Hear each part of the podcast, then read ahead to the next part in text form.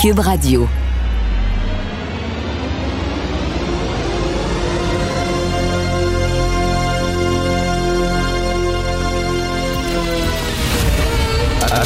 Attention, cette émission est laissée à la discrétion de l'auditeur. Les propos et les opinions tenues lors des deux prochaines heures peuvent choquer. Peuvent choquer. Oreilles sensibles s'abstenir. Richard Martineau. Martineau. Un animateur pas comme les autres. Richard Martineau. Cube Radio. Euh, Bon mercredi tout le monde, merci d'écouter Cube Radio. Le mois d'avril est un mois traître. Hein, on pense que c'est notre ami le mois d'avril parce qu'il nous donne des belles journées, des belles journées de soleil, puis tout ça. Puis là, quand on a le dos tourné, paf! Il nous poignarde dans le dos avec euh, une semaine de froid, de nuages et de neige. C'est pas fini tant que c'est pas fini. C'est comme la pandémie finalement. C'est pas fini tant que c'est pas fini. Parlant de pandémie, qu'est-ce qu'on attend pour interdire les vols en provenance de l'Inde et du Brésil, les deux pires pays sur la planète concernant la gestion de la COVID? Et là, on a complètement perdu le contrôle. En Inde, c'est vraiment plus drôle. En Inde, il y a deux variants qui ont muté, qui ont fait comme un genre de troisième variant. Et là, on dit qu'il est 20% plus contagieux euh, que euh, l'original, le virus original, est 50% plus résistant aux antibiotiques et aux vaccins. OK, là, ça commence à être un peu fréquent. Quand est-ce qu'on va fermer les frontières? Rappelez-vous au début de la pandémie où on recevait des gens qui en provenance de l'Italie, qui était le pire pays, le pays le plus touché, qui avait perdu le contrôle, puis ça débarquait ici, puis aucun problème.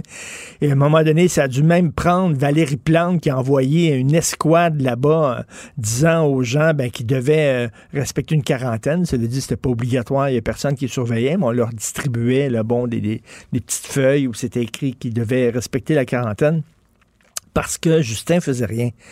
Parce que Justin Trudeau fermait la frontière, pour lui, c'est épouvantable. C'est un crime de lèse-majesté. Oh non, parce que c'est monsieur sans frontières, c'est monsieur citoyen du monde, c'est monsieur euh, Canada, le premier État post-national. Donc, il faut ouvrir les frontières au maximum. Mais là, là j'espère qu'il va allumer, puis vite, puis rapide. Là. Ça n'a aucun sens qu'au moment où on se parle, il y a encore des gens qui viennent du Brésil et de l'Inde et qui débarquent au Canada. Ça n'a pas de maudit bon sens. Euh, j'espère qu'il va, va réagir vite, mais c'est pas dans ses habitudes. Alors, la loi 21, on va en parler bien sûr beaucoup aujourd'hui. Et euh, ça fait que deux classes de citoyens. On le sait maintenant au Québec, il y a deux classes de citoyens. Si t'es si un francophone, tu vis au Québec et tu dois respecter les lois du Québec. Mais si tu es un anglophone, tu vis au Canada et tu dois respecter les lois du Canada. C'est la partition. C'est ce que nous disait Mathieu Bock-Côté hier. On officialise la partition. Et est-ce qu'il y a des anglophones? Pierre Nantel m'a posé cette question-là tantôt d'onde.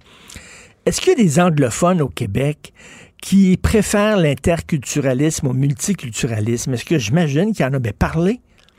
Parler, là. On a besoin de. Parce que là, on a l'impression que tous les anglophones sont dans le même panier et qu'ils détestent tous la loi 21, qui sont tous pour le multiculturalisme et tout ça. C'est quand même assez particulier. Imaginez, une loi qui dit, là, je sais pas, là, une loi qui s'applique différemment aux francophones et aux anglophones. N'importe quelle loi. Pensez à n'importe quelle loi, là. Ça s'applique différemment aux francophones qu'aux anglophones. On dirait, ben, ça a comme pas de bon sens. On est tous des citoyens du Québec. On devrait tous respecter la loi. Non, le juge Marc-André Blanchard dit que maintenant, il y a deux catégories de citoyens.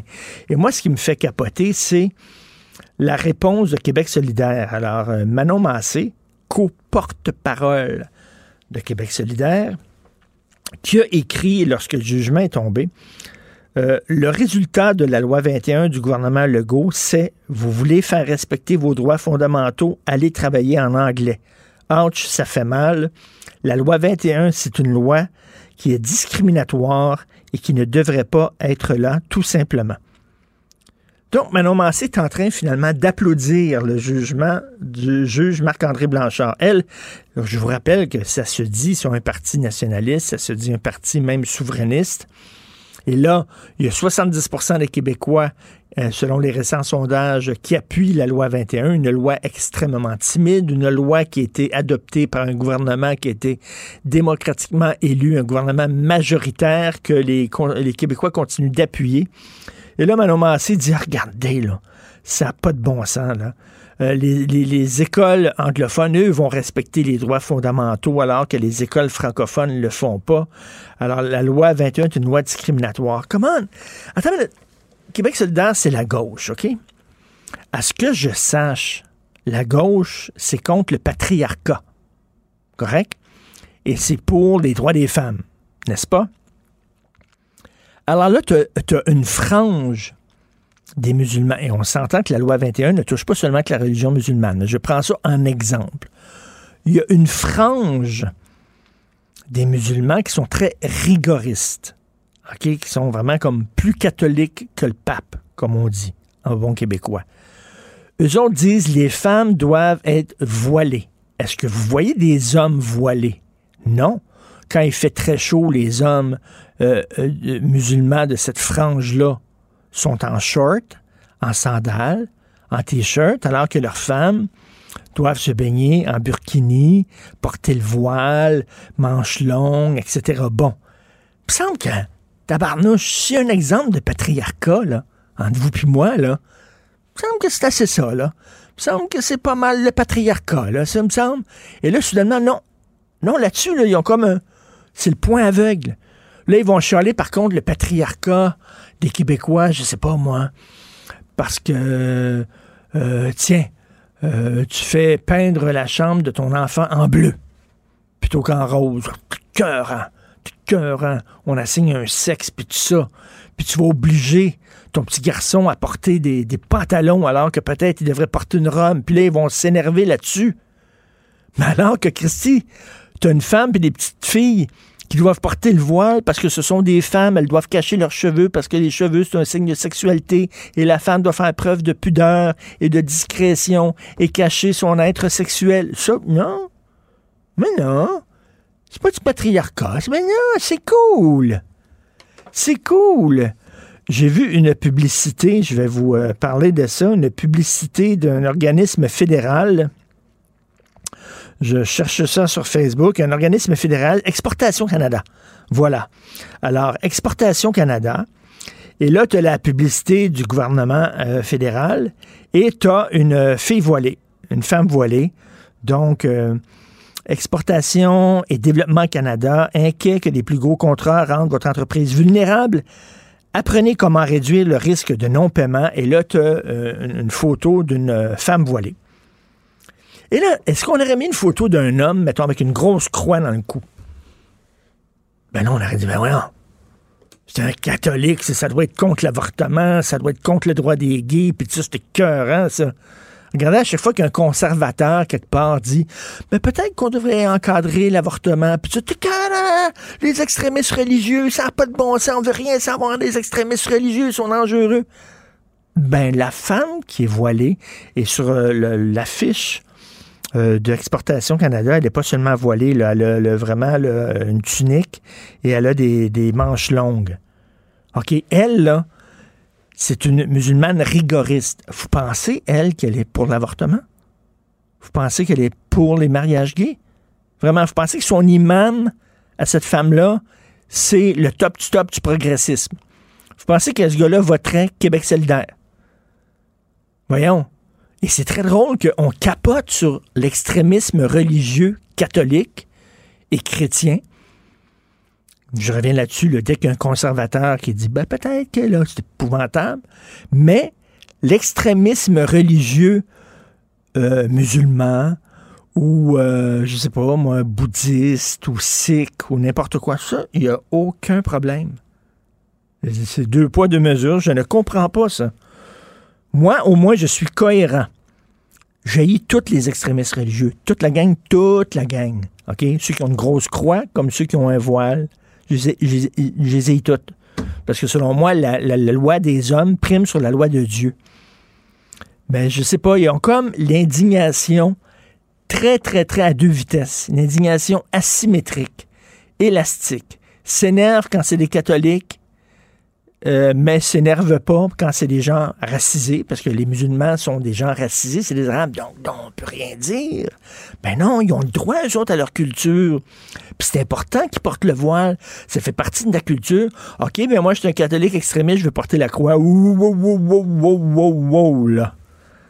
C'est fou à quel point la gauche est totalement hypocrite. Bref, on va revenir sur ce jugement qui est un jugement bizarre. Puis c'est très drôle la façon dont c'est euh, couvert dans les médias. Le devoir, c'est écrit. Le devoir, il titre, c'est le devoir, le journal nationaliste, il titre La loi sur la laïcité de l'État est maintenue. Les autres, comme c'est ça qu'ils voient, là. Ils voient pas le fait que maintenant, il y a deux catégories de citoyens, tu sais. Euh, la façon dont c'est couvert euh, par le Journal de Montréal, c'est la loi 21, un juge vient de diviser le Québec en deux. Paf! C'est ça qu'ils ont mis. Mais le devoir, c'est non. Le devoir, eux autres, ils ont bu le Kool-Aid. Ils ont, vu le verre à moitié plein. La loi sur la laïcité de l'État est maintenue. Je trouve que c'est une très bonne nouvelle. En particulier ce qui arrive avec le devoir depuis quelque temps. Vous écoutez Martineau. Protégez vos dépôts, c'est notre but. La SADC protège vos dépôts dans les institutions fédérales, comme les banques. L'AMF les protège dans les institutions provinciales, comme les caisses. Oh, quel arrêt! Découvrez ce qui est protégé à vos dépôts sont protégés.ca. Joignez-vous à la discussion. Appelez ou textez le 187 Cube Radio 1877 827 2346.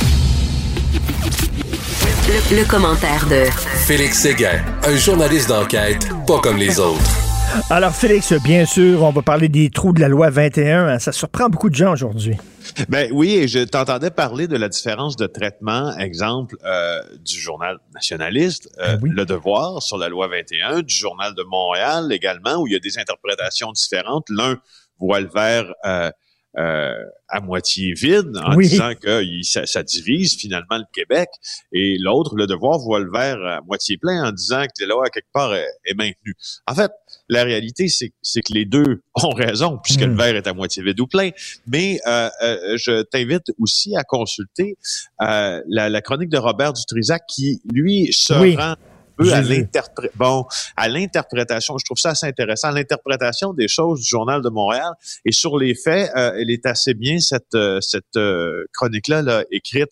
Euh, Dutrisac soulève d'ailleurs le fait que le juge Blanchard, au fond, il a, il a invalidé les deux seuls éléments de la loi 21 sur lesquels la dérogation n'avait pas de prise, l'article 23, la charte qui, tu sais, garantit les droits scolaires des minorités linguistiques. Les droits s'étendent maintenant à l'expression de la foi religieuse selon l'interprétation. Ben, c'est ça l'affaire, c'est que c'est ça l'affaire, c'est que la Constitution garantit aux minorités linguistiques le droit d'être éduquées dans leur langue. Mais là, on parle pas de la langue, là, on parle de la religion. Donc, il a fait une interprétation très large de la Constitution. C'est ça, c'est ça. L'autre élément qui est invalidé, on le sait, c'est l'obligation qui est faite aux élus de l'Assemblée nationale d'exercer euh, leur fonction à visage découvert. Alors, euh, tu sais, puis quand pour, ce qui est du recours à la, clause dérogatoire, le juge s'en tient euh, à un vieux jugement là. Euh, qui établit que le législateur n'a pas besoin de justifier son usage. Maintenant, il y a, dans, dans, dans, tout ça, c'est quand tu dis que et vraiment, on est dans un jugement. Moi, j'en ai lu là, des parties. Je dois dire, je ne l'ai pas tout lu, mm. euh, mais j'ai pointé certains articles, comme Robert Dutrisac euh, vient de le faire. J'en ai lu quelques-uns hier soir aussi, avant de me coucher. C'était, je dis, j'aurais pu faire d'autres choses, hein, Richard, que lire ça avant de me coucher. j'ai fait. Euh, et au fond, j'en retire l'impression que ce jugement-là était d'ailleurs fait pour aller en appel, parce que le juge s'adresse déjà aux tribunaux supérieurs en disant hmm, voici, on dirait, si vous avez à vous prononcer là-dessus quelques pistes de réflexion, comprends-tu? Alors déjà, il sait que son, puis en même temps, euh, n'importe quel juge qui connaît son droit, mais qui connaît aussi la politique, sait que tout ça ira en appel. Il, m'en restait aussi l'impression, euh, que j'étais content de voir que plusieurs éditorialistes la partageaient d'ailleurs, que euh, le juge a quand même écarté les arguments qui ont été présentés par le Conseil national des musulmans qui voulait contourner l'article 33 de la Charte canadienne Euh, alors, tu, tu, tu vois, il n'y a pas que des défaites. Non, non, il n'y a, pas, que, des défaites, mais quand même, reste qu'il y a deux catégories de citoyens et c'est assez particulier. Et, et, dans la peau d'un immigrant, mais tu dis, hey, les, écoles anglophones sont beaucoup plus tolérantes que les écoles francophones et c'est pas très bon pour, mettons, la cohésion sociale et le vivre ensemble. Écoute, hier, ce que tu as fait aussi, j'imagine, c'est que tu étais devant ta télé pour savoir euh, si Derek Chauvin allait être condamné ou pas. Alors, coupable sur toute la ligne, euh, beaucoup de gens qui ont poussé un soupir de soulagement hier. Oui, la sentence qui va être prononcée dans huit semaines, euh, minimalement là pour le chef le plus grave, qui est meurtre euh, au deuxième degré, hein, c'est 40 ans de prison. Alors minimalement là, Derek Chauvin s'en va pour les prochaines 40 années en prison. Évidemment, il a le droit d'en appeler. S'il en appelle, sera-t-il remise en liberté en attendant l'audition de l'appel. Et Félix, et, Félix, on sait qu'en prison, ben il y a beaucoup, tu sais, il y a une surpopulation de, d'Afro-Américains en prison. Hein. Euh, il risque de passer un mauvais quart d'heure là-bas, me dire. je sais pas s'il va être dans une cellule à part des autres, mais sinon, euh, il va avoir des journées dures. Ah, j'ai pas, j'ai pas l'impression que que Monsieur Chauvin va être placé en détention euh, avec une population euh, afro-américaine et qu'on va faire bien attention pour le placer dans une aile différente, voire même une cellule différente. Quoi qu'il en soit, oui, j'ai euh, j'ai regardé avec beaucoup d'intérêt euh, le prononcé du verdict. Ça s'est fait hein, avec. Euh, c'était bon d'abord dans la salle d'audience. Ça m'a ça m'a dit deux choses. C'est à quand, à quand, à quand le système hérité, le système de justice là hérité euh, de l'Angleterre va ici. se moderniser. Puis quand verra-t-on aussi des verdicts importants qui seront prononcés en vidéo et en audio? Et on hmm. verra le juge et les jurés se lever et dire oui, ce verdict est unanime et il respecte exactement nos libérations. Ça m'a vraiment marqué encore. Et tu as raison, tu as raison de ça. Il y a des gens qui disent non, on ne devrait pas en faire un spectacle de, de, cour de justice, mais moi je dis que ne serait-ce que pour l'éducation des gens. Bien sûr. Il y a beaucoup de gens qui ne comprennent pas le système de justice et si on pouvait voir certains procès euh, à la télévision en temps réel, les gens apprendraient comment ça fonctionne. Et, Richard, c'est la raison qui motive que je viens de faire. Le problème de la justice au Québec, c'est son accès, entre autres. C'est pas pour rien qu'on fait des salons visés droit X et Y, là, qu'on en faisait avant, je sais pas trop, au stade olympique, au palais des congrès, où on donnait des conseils gratuits, où des avocats étaient là pour éduquer le public qui n'avait pas accès à la justice. Alors, tu sais, je te donne l'exemple de la contestation de la loi 21. Euh, on s'entend, c'est très touffu, mais hmm.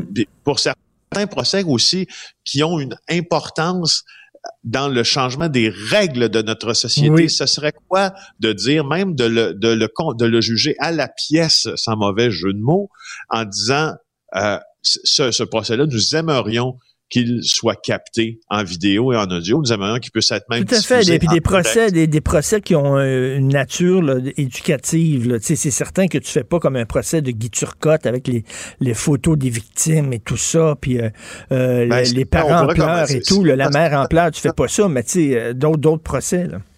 Ben exactement. Puis c'est pas pour rien que, tu sais, aux, États-Unis, il y a différence, ça, ça diffère d'État en État, hein, la permission ou non là de diffuser euh, les, débats de la justice. Euh, et il y a la chaîne Court TV qui, euh, qui s'en est emparée, qui fait qui, fait des, des, cotes d'écoute magistrales avec certains procès, mais là, on sombre souvent dans le pathos. Là.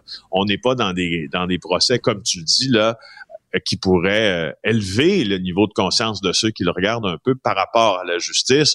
On est vraiment dans des causes plutôt scabreuses euh, pour certaines. Là. Alors euh, mmh. voilà. Et puis pour ce qui est du verdict aussi, ben c'est ce qui m'a fait plaisir, c'est le on dirait que ça, ça nous a, puis en regardant les, les, les images, tu sais, tout compte fait, en ayant écouté aussi, j'ai écouté le discours de Joe Biden hier soir, ça nous ramenait dans une certaine notion de bienveillance euh, envers nos, nos proches. Écoute, euh, rapidement, parle-moi du champion Pichenotte. ah oui, je voulais te le ramener. Là, je sais que tu l'aimes beaucoup. Hein? Oui. Euh, oui, oui, oui. Alors, euh, tu sais que cette chronique euh, est parfois sérieuse et parfois non. Alors, voici sa portion. Il ne l'est pas. Notre champion des pichenottes, qui est un YouTuber québécois qui était euh, accusé là euh, de voie de fait là, parce que lui, son fun, c'était donner des pichenottes en arrière des oreilles des gens. Euh, et puis là, ben, à un moment donné, il y en a un qui s'est dit, ouais, ça ressemble pas mal à un voie de fait, hein, ce que tu viens de faire. Alors, il a été accusé de ça. Mais sais-tu quoi? Là, il risque, il risque maintenant, là, euh, ben, il va être accusé de non-respect des conditions parce qu'il était à procès pour ça, mais il a commenté l'affaire sur les réseaux sociaux. Tu comprends? Euh, nous a fait, nous apprend Michael Nguyen. Alors, notre, euh, euh, notre ami qui s'appelle Lamine Zidani n'avait pas le droit de faire ça. La procureure a dit, il a rien compris. Ben C'est peu dire qu'il a rien compris. Il a Alors, rien compris. Et écoute, euh, ça a l'air que ce gars-là euh, fait des démarches, entrepris des démarches pour devenir gardien de sécurité. Je suis pas sûr, moi, qu'avoir une entreprise, j'aimerais qu'il soit mon gardien de sécurité, lui qui donnait des pichenottes au monde. Non, parce que non, puis avant les, les pichenottes, ce qu'il faisait, c'est qu'il allait euh, près des gens, il faisait des gaz aussi. Ça aussi, c'était Oui. hilarant, il Alors euh, Oui, il faisait non, semblant de péter sur les gens, là, tout ça. Là. Et, euh, et à un moment donné, dans un de ses pranks, euh, un de ses tours, c'est qu'il s'est déguisé justement en gardien de sécurité et il encourageait un jeune enfant à voler. En tout cas, je sais pas, il y a un sens de drôle, assez hein, particulier. Là. Eh, Ça, tu, tu, euh, ça serait bien de euh, placer un humoriste comme ça là à côté d'un juste pour voir une discussion, disons entre, je sais pas moi, euh, Louis-José tiens. non, Coluche, Oui. des proches et euh, et euh, tiens notre ami euh, le, le- notre ami à Pichenotte, tu sais j'aimerais ça pour voir qu'est-ce qui en, qui en ressortirait d'une discussion comme ça, ce que les premiers trouveraient drôle du deuxième. Euh, J'ai l'impression Non, qu'on lui, vraiment, la il, a rien compris, comme on dit, ni du cul, ni de la tête. Passe une excellente journée. Félix Séguin du bureau d'enquête et bien sûr, animateur de JE. Et on se reparle demain. Bonne journée, Félix. Pour une écoute en tout temps, ce commentaire de Félix Séguin est maintenant disponible dans la section balado de l'application et du site cube.radio. Tout comme sa série balado Narcos PQ, qui dresse un portrait de l'industrie criminelle à travers des entrevues avec de vrais narcotrafiquants. Cube Radio. Cube Radio. En direct à LCN. Salut Richard. Salut, et quelqu'un me dit que tu allais te faire vacciner aujourd'hui, c'est vrai? 11 heures ce matin, j'ai pris. Dès que j'ai su que j'étais dans la catégorie euh, admissible, je me suis dit, je n'irai pas faire la file. De toute façon, nous, le matin, c'est un peu difficile d'aller faire la file. Euh, alors, j'ai pris mon rendez-vous. Bien Mais content. je pensais que tu étais un gars en forme, moi. Maxime, là, il est en forme. Il n'y a pas besoin d'aller se faire vacciner. quoi. C'est vrai. T'as des problèmes de J'aurais pas comorbidité. besoin de ça. Oui, tu as des problèmes de comorbidité. tu es malade, Jean-François, quelque chose qui va pas? pourtant, non. T'es rien qu'un Non. citoyen responsable. Hein? C'est- C'est plate, hein, mais t'es rien qu'un citoyen responsable. Bravo. Bravo. Tu vas te mieux sentir, je te dis. oui, ça, ça doit, j'ai très hâte. Euh, on revient sur ce jugement sur la loi 21, Richard. Un jugement qui, dans le fond, ne satisfait personne. Euh, Oui, je, je vais l'expliquer, là. C'est quoi ce jugement-là? Là? Regardez, ça, c'est le Québec. OK, là? Ça- écoute, ça, ça pue en studio, c'est écœurant. Mais il faut ce qu'il faut. Alors, ça, c'est le Québec. La loi 21 s'applique sur tout le territoire québécois, sauf là où il y a des trous. Les trous, ce sont les commissions scolaires anglophones. Vous voyez, ça, c'est des trous. Alors, si vous êtes dans une commission scolaire francophone, vous êtes dans le fromage, OK? Vous, êtes- la loi s'applique à vous. Mais si vous êtes un enseignant anglophone, vous tombez dans le trou du fromage. Et la loi ne s'applique pas à vous. Alors là, non, mais c'est quand même... Pouf! Alors, c'est quand même assez particulier où tu as, deux catégories de citoyens au Québec. Ouais. OK, tu as une loi sur le territoire québécois, mais si tu es professeur anglophone, ça s'applique pas à toi. Imagine-toi, mettons, qu'on dise aux, aux automobilistes anglophones, vous, les, les lois là, concernant euh, les limites de vitesse, vous pouvez les dépasser. Tu es un anglophone, tu peux aller jusqu'à 130 km à l'heure sur l'autoroute, c'est correct, mais un francophone, ben, on dirait que ça n'a pas de bon sens. Mais c'est ce que dit ce jugement. Et imaginez dans la peau d'un immigrant qui va dire Hey, regarde, les écoles anglophones sont tolérantes, ils sont ouvertes, je peux porter un signe religieux, mais les écoles francophones, ils sont fermées. C'est pas très bon pour le vivre ensemble, c'est pas très bon pour la cohésion sociale. Non. Et les gens disent comment ça se fait qu'on accepte que ce soit comme un, un gruyère. C'est très simple, c'est que la Constitution canadienne garantit aux minorités linguistiques, c'est-à-dire les francophones hors Québec et les anglophones au Québec, de pouvoir recevoir un enseignement dans leur langue. Mais là, ce que je ne comprends pas, c'est que la religion, c'est pas la langue quand tu es un enseignant. On a comme étendu ça, ce qui est à la langue, à la religion. On a comme. Euh, c'est ça. Ça va être testé par les tribunaux, ça. Ben exactement. Comme si on disait, vous savez, pour les anglophones, la religion, c'est important. Ça fait partie de leur culture. Les francophones, nous autres, s'en foutent de la mm. religion. Ils s'en foutent totalement. Mais pour les anglophones, c'est très important, la religion. C'est assez particulier, là. On ne comprend pas trop. Mais bref, c'est certain qu'il va y avoir maintenant, ça s'en va. On a pelleté ça, finalement. Même le juge Marc-André Blanchard le dit, là. Il s'en remet à la Cour suprême. Et la Cour suprême jugera, mais c'est pas fini tant que c'est pas fini. Là. Vraiment, il va encore avoir des discussions. J'ai tellement hâte de finir ma chronique pour jeter ça dans, dans, dans, dans la poubelle. ça pue, c'était écœurant. Alors, euh, voilà. on n'a pas la télé en odorama ce matin. Heureusement. Heureusement pas. Euh, donc, on en a pour des années avant que les tribunaux finissent de trancher, que ça se rende au plus haut tribunal du pays, probablement deux ans, quelque chose comme ça, avant que le sujet soit, soit réglé. Par ailleurs, il faut revenir sur euh, une nouvelle fondamentale qui, qui marque peut-être un moment d'histoire aux États-Unis, la condamnation du policier Derek Chauvin à la suite de la mort de George Floyd. Écoute, on va se souvenir où on était lorsqu'on a entendu le verdict, hein, Jean-François. Je me souviens, moi aussi, quand c'est le verdict de O.J. Simpson, j'étais dans un restaurant, les gens avaient arrêté de parler, il y avait une télévision qui était ouverte et on regardait euh, pour le verdict. Je pense qu'hier, on a tous poussé un soupir de soulagement. Tu t'imagines si jamais, là, euh, ça avait été un verdict de non-culpabilité, mettons, là, OK, ou sur certaines hmm. charges et tout ça. Ça aurait été le, vraiment des émeutes de New York à Los Angeles. les États-Unis hmm. auraient été à feu et à sang.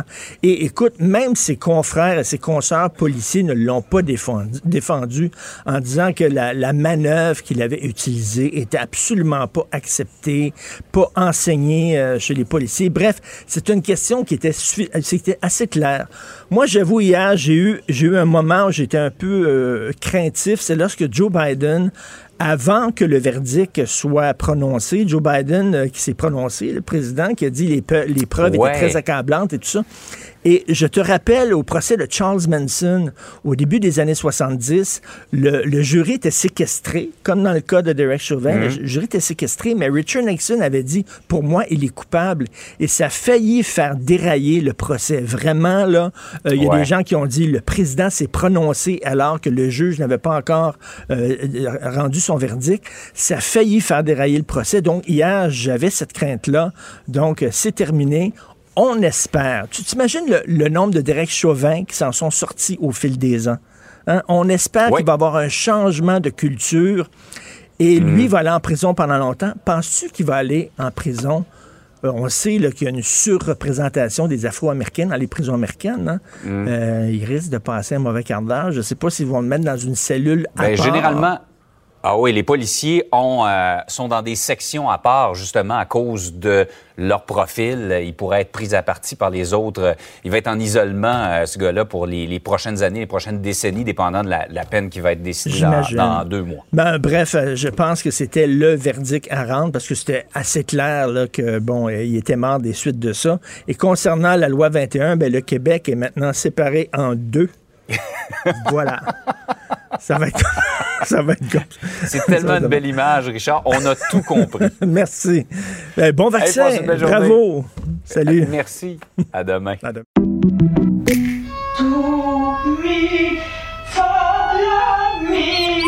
Votre maison, c'est un espace où vous pouvez être vous-même.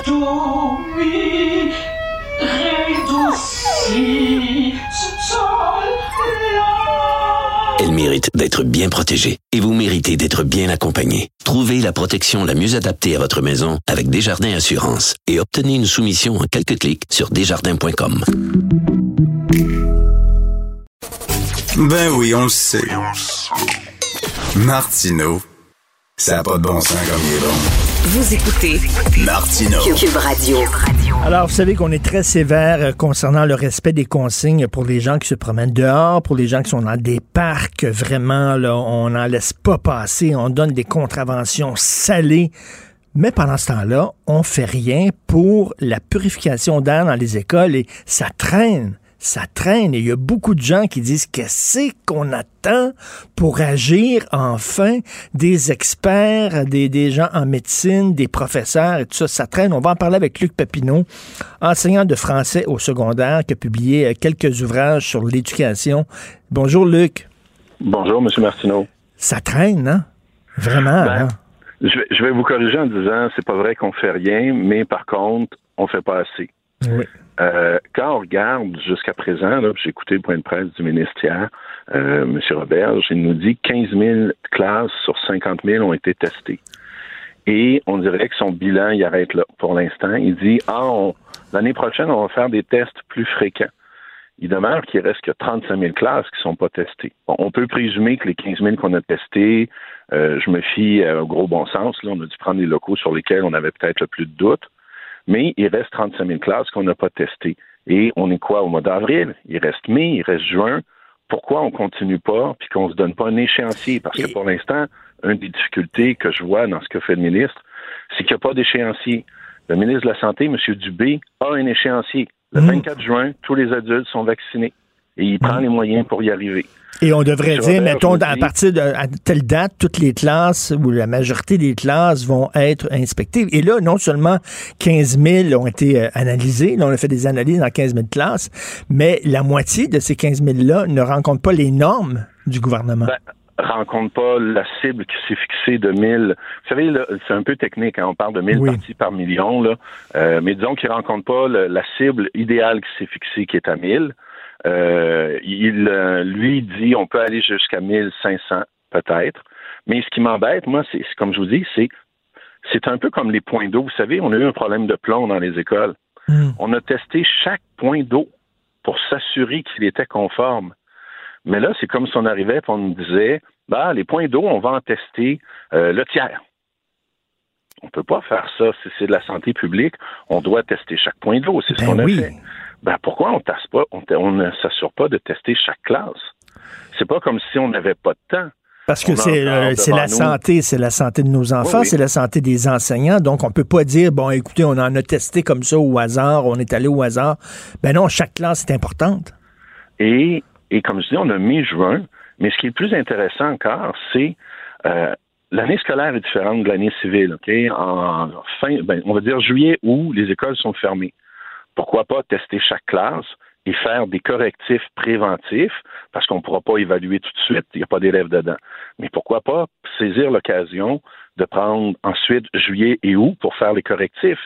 Les élèves ne seront pas là, euh, ça sera plus simple. Là, on a l'impression qu'on va lentement. Et, peut-être, est-ce, est-ce qu'il y a péril dans la demeure? Je vais vous dire, je ne le sais pas. Sauf que si on décide qu'on doit tester les classes parce qu'on a un doute, faisons-le correctement. Et M. Papineau, il faut voir aussi dans quelles conditions on a testé les classes. C'est-à-dire que si on teste, on fait un test, pas d'élèves, la classe vide, les fenêtres ouvertes, ben c'est bien sûr qu'on va avoir des meilleurs résultats qu'avec les fenêtres fermées et la classe pleine. Mais on n'a pas fait ça, je vous rassure tout de suite. Par contre, c'est vrai que les protocoles ont été contestés par bien des gens. Euh, au niveau, mettons, justement, d'ouvrir les fenêtres, pas ouvrir les fenêtres, euh, quel moment on a pris? Vous savez, si on teste, euh, parce que c'est ma compréhension, là, on a surtout testé le matin, si j'ai bien compris. Ben, si on teste le matin, c'est sûr que euh, c'est pas que je testais à la fin de la journée, par exemple.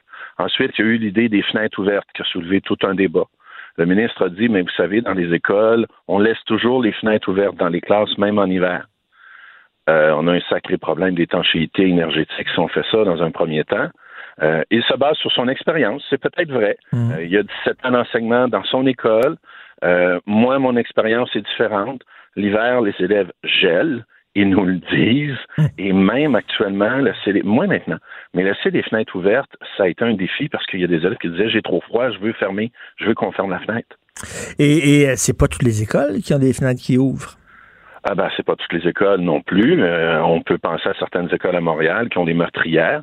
Donc là, on se base sur ce qu'on appelle la ventilation euh, mécanique, si j'ai bien compris. Donc, c'est le système de ventilation. Et euh, même dans une école où il y a des fenêtres, c'est pas tous les locaux qui ont des fenêtres de toute façon. Donc, on, devrait, on devrait tester chaque classe. Est-ce que vous pensez qu'il y a un bras de fer entre la santé publique et le ministre de l'Éducation, que la santé publique euh, prend ça peut-être plus au sérieux que le ministre de l'Éducation? Je, je, peux pas dire que le ministre de l'Éducation prend pas au sérieux. Euh, mm. par contre, euh, il est clair que la santé publique, écoutez, moi j'ai été très surpris de voir la santé publique aller dans les médias puis dire, écoutez, le ministre emploie le mot valider parce qu'on avait des tests puis des protocoles, puis le ministre a dit nos, nos tests, nos protocoles sont validés par la santé publique. Et de voir la santé publique euh, sortir dans les médias pour dire non, ça n'a pas été validé, c'est très rare que je, je, crois même jamais avoir vu la santé publique euh, faire une telle démarche, disons. Euh, les tests n'ont mm. pas été validés. La santé publique a été consultée, elle a émis des commentaires. Euh, le ministre en a tenu compte. C'est ça la réalité. Employer le mot validé, c'est pas un débat sémantique. C'est chaque mot est important. Et c'est sûr que on, sent un tiraillement. D'ailleurs, actuellement, les tests ne sont pas faits par la santé publique dans les écoles. Ils sont faits par des employés de la commission scolaire ou par des firmes extérieures. Euh, est-ce mm. que ça veut dire qu'ils sont mauvais pour autant? Non. Mais c'est certain que c'est plus rassurant, disons, que ça soit fait par la santé publique ou à partir de normes clairement définies par la santé publique. Et, euh, et, selon vous, on devrait peut-être profiter de l'été, justement. Où on en est pour l'installation des purificateurs d'air dans les classes? Euh, c'est pas des purificateurs, c'est des extracteurs, c'est-à-dire que dans le fond, on, on, on, amène de l'air frais à l'intérieur et on sort l'air moins frais ou l'air euh, contaminé, en guillemets, je peux pas dire contaminé, mais dans lequel, mettons, il y a plus de CO2 euh, à l'extérieur. Un purificateur d'air, ça, c'est l'air qui roule en cycle dans le même local. Euh, le ministre, pense, a dit qu'il y, avait 400 ou près de 400, 500 extracteurs d'air qui étaient disponibles, que les correctifs étaient apportés dans toutes les classes qui était là au-dessus du 1500 parties par million. C'est de mémoire, là, je pense que c'est 10% des classes 10% des classes de l'échantillon, c'est là qu'il faut être mmh, 10% mmh. des classes de l'échantillon, euh, il y a eu des correctifs. C'est ma compréhension du dossier, là, je vous le cacherai pas. Mais comme on n'a pas testé toutes les classes, on ne peut pas dire qu'on a corrigé dans toutes les classes, dans le 10% des classes, les problèmes. On a corrigé les problèmes dans 10 euh, des, des, classes échantillonnées où il y avait vraiment une très grande difficulté. Et M. Papineau, on s'est parlé la dernière fois, on parlait de la grogne chez les, enseignants. On sait qu'on a eu une petite grève symbolique, le mini-grève qui durait jusqu'à 9h30. Est-ce qu'on on s'en va à un moment donné vers une grève des enseignants? Et si oui, est-ce que vous avez peur que vous allez peut-être perdre l'appui de la population, vous mettre la population à dos? Ah, c'est un, c'est un long débat. Premièrement, vous savez, euh, c'est la semaine prochaine qu'il y aurait une deuxième, appelons ça une grève écourtée, là, d'une heure en fin de journée. Euh, en même temps, nous, vous savez, il y a deux centrales, deux grands regroupements de, de centrales syndicales, ben, deux grands regroupements de syndicats au Québec. Il y a la FAE et il y a la FSE. La FAE a, entre guillemets, soumis à ses membres, va soumettre à ses membres une entente. Donc, eux, ils sont plus avancés dans le processus que la FSE. On est très surpris de voir euh, que, bon, euh, il y a deux, deux situations différentes. La FSE, elle, a euh, émis un avis de grève pour la semaine prochaine, mais il n'y a rien qui dit qu'il n'y aura pas des développements d'ici là.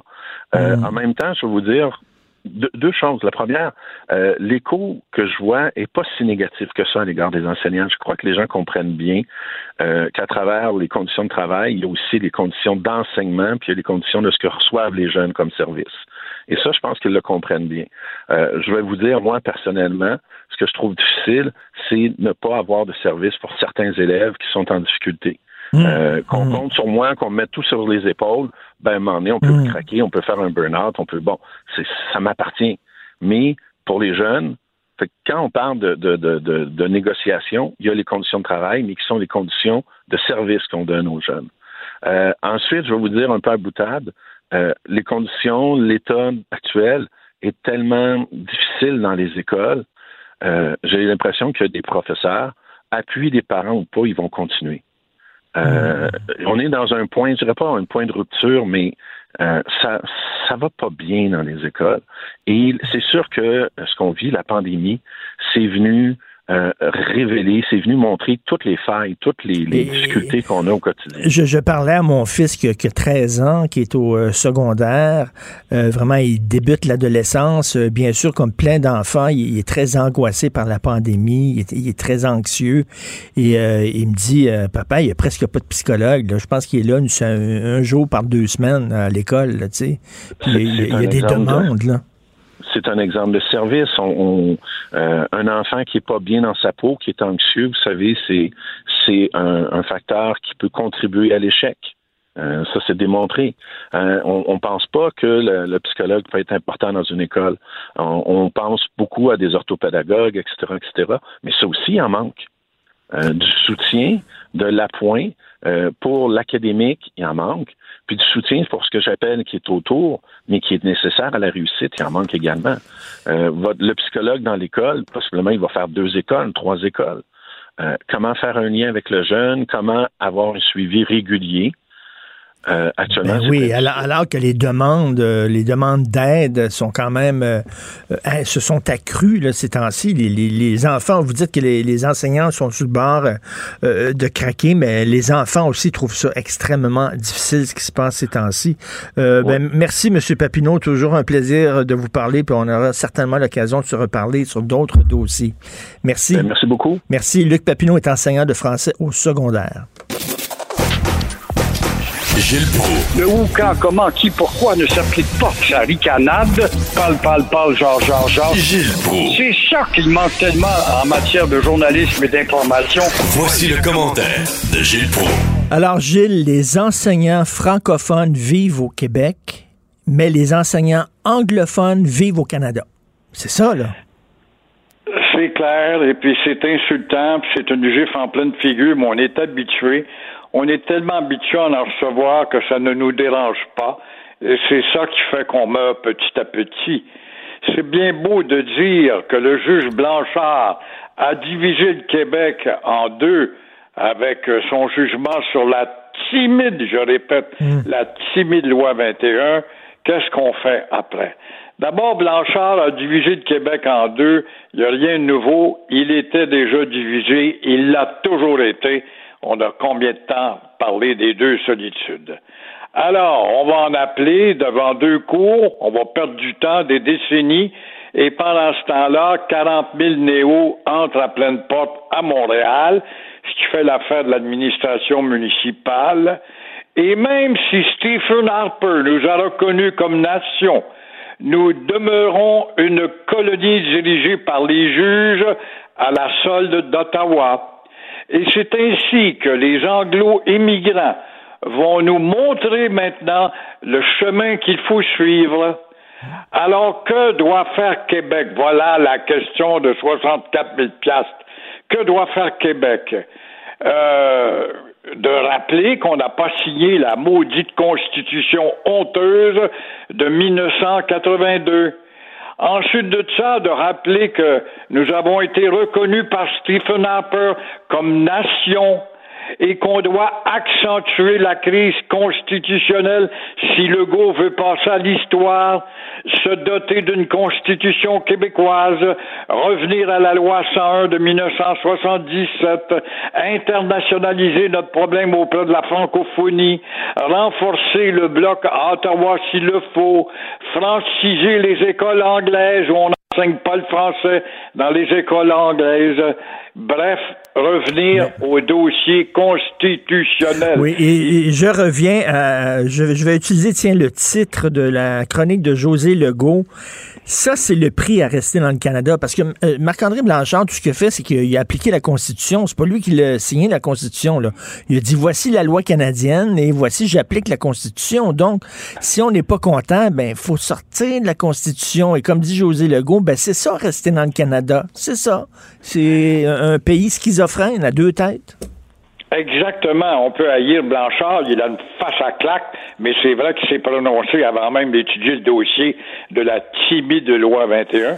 Mais il ne fait que réinterpréter ce qui a été écrit en, en 82, ce que nous n'avons pas accepté. Alors il faut jouer là-dessus. Nous vous rappelons que nous ne sommes pas partie prenante de la Constitution de 82, bien que la loi de 82 s'applique dans la partie qui n'a pas signé mais quand même, il faut donc provoquer une crise constitutionnelle.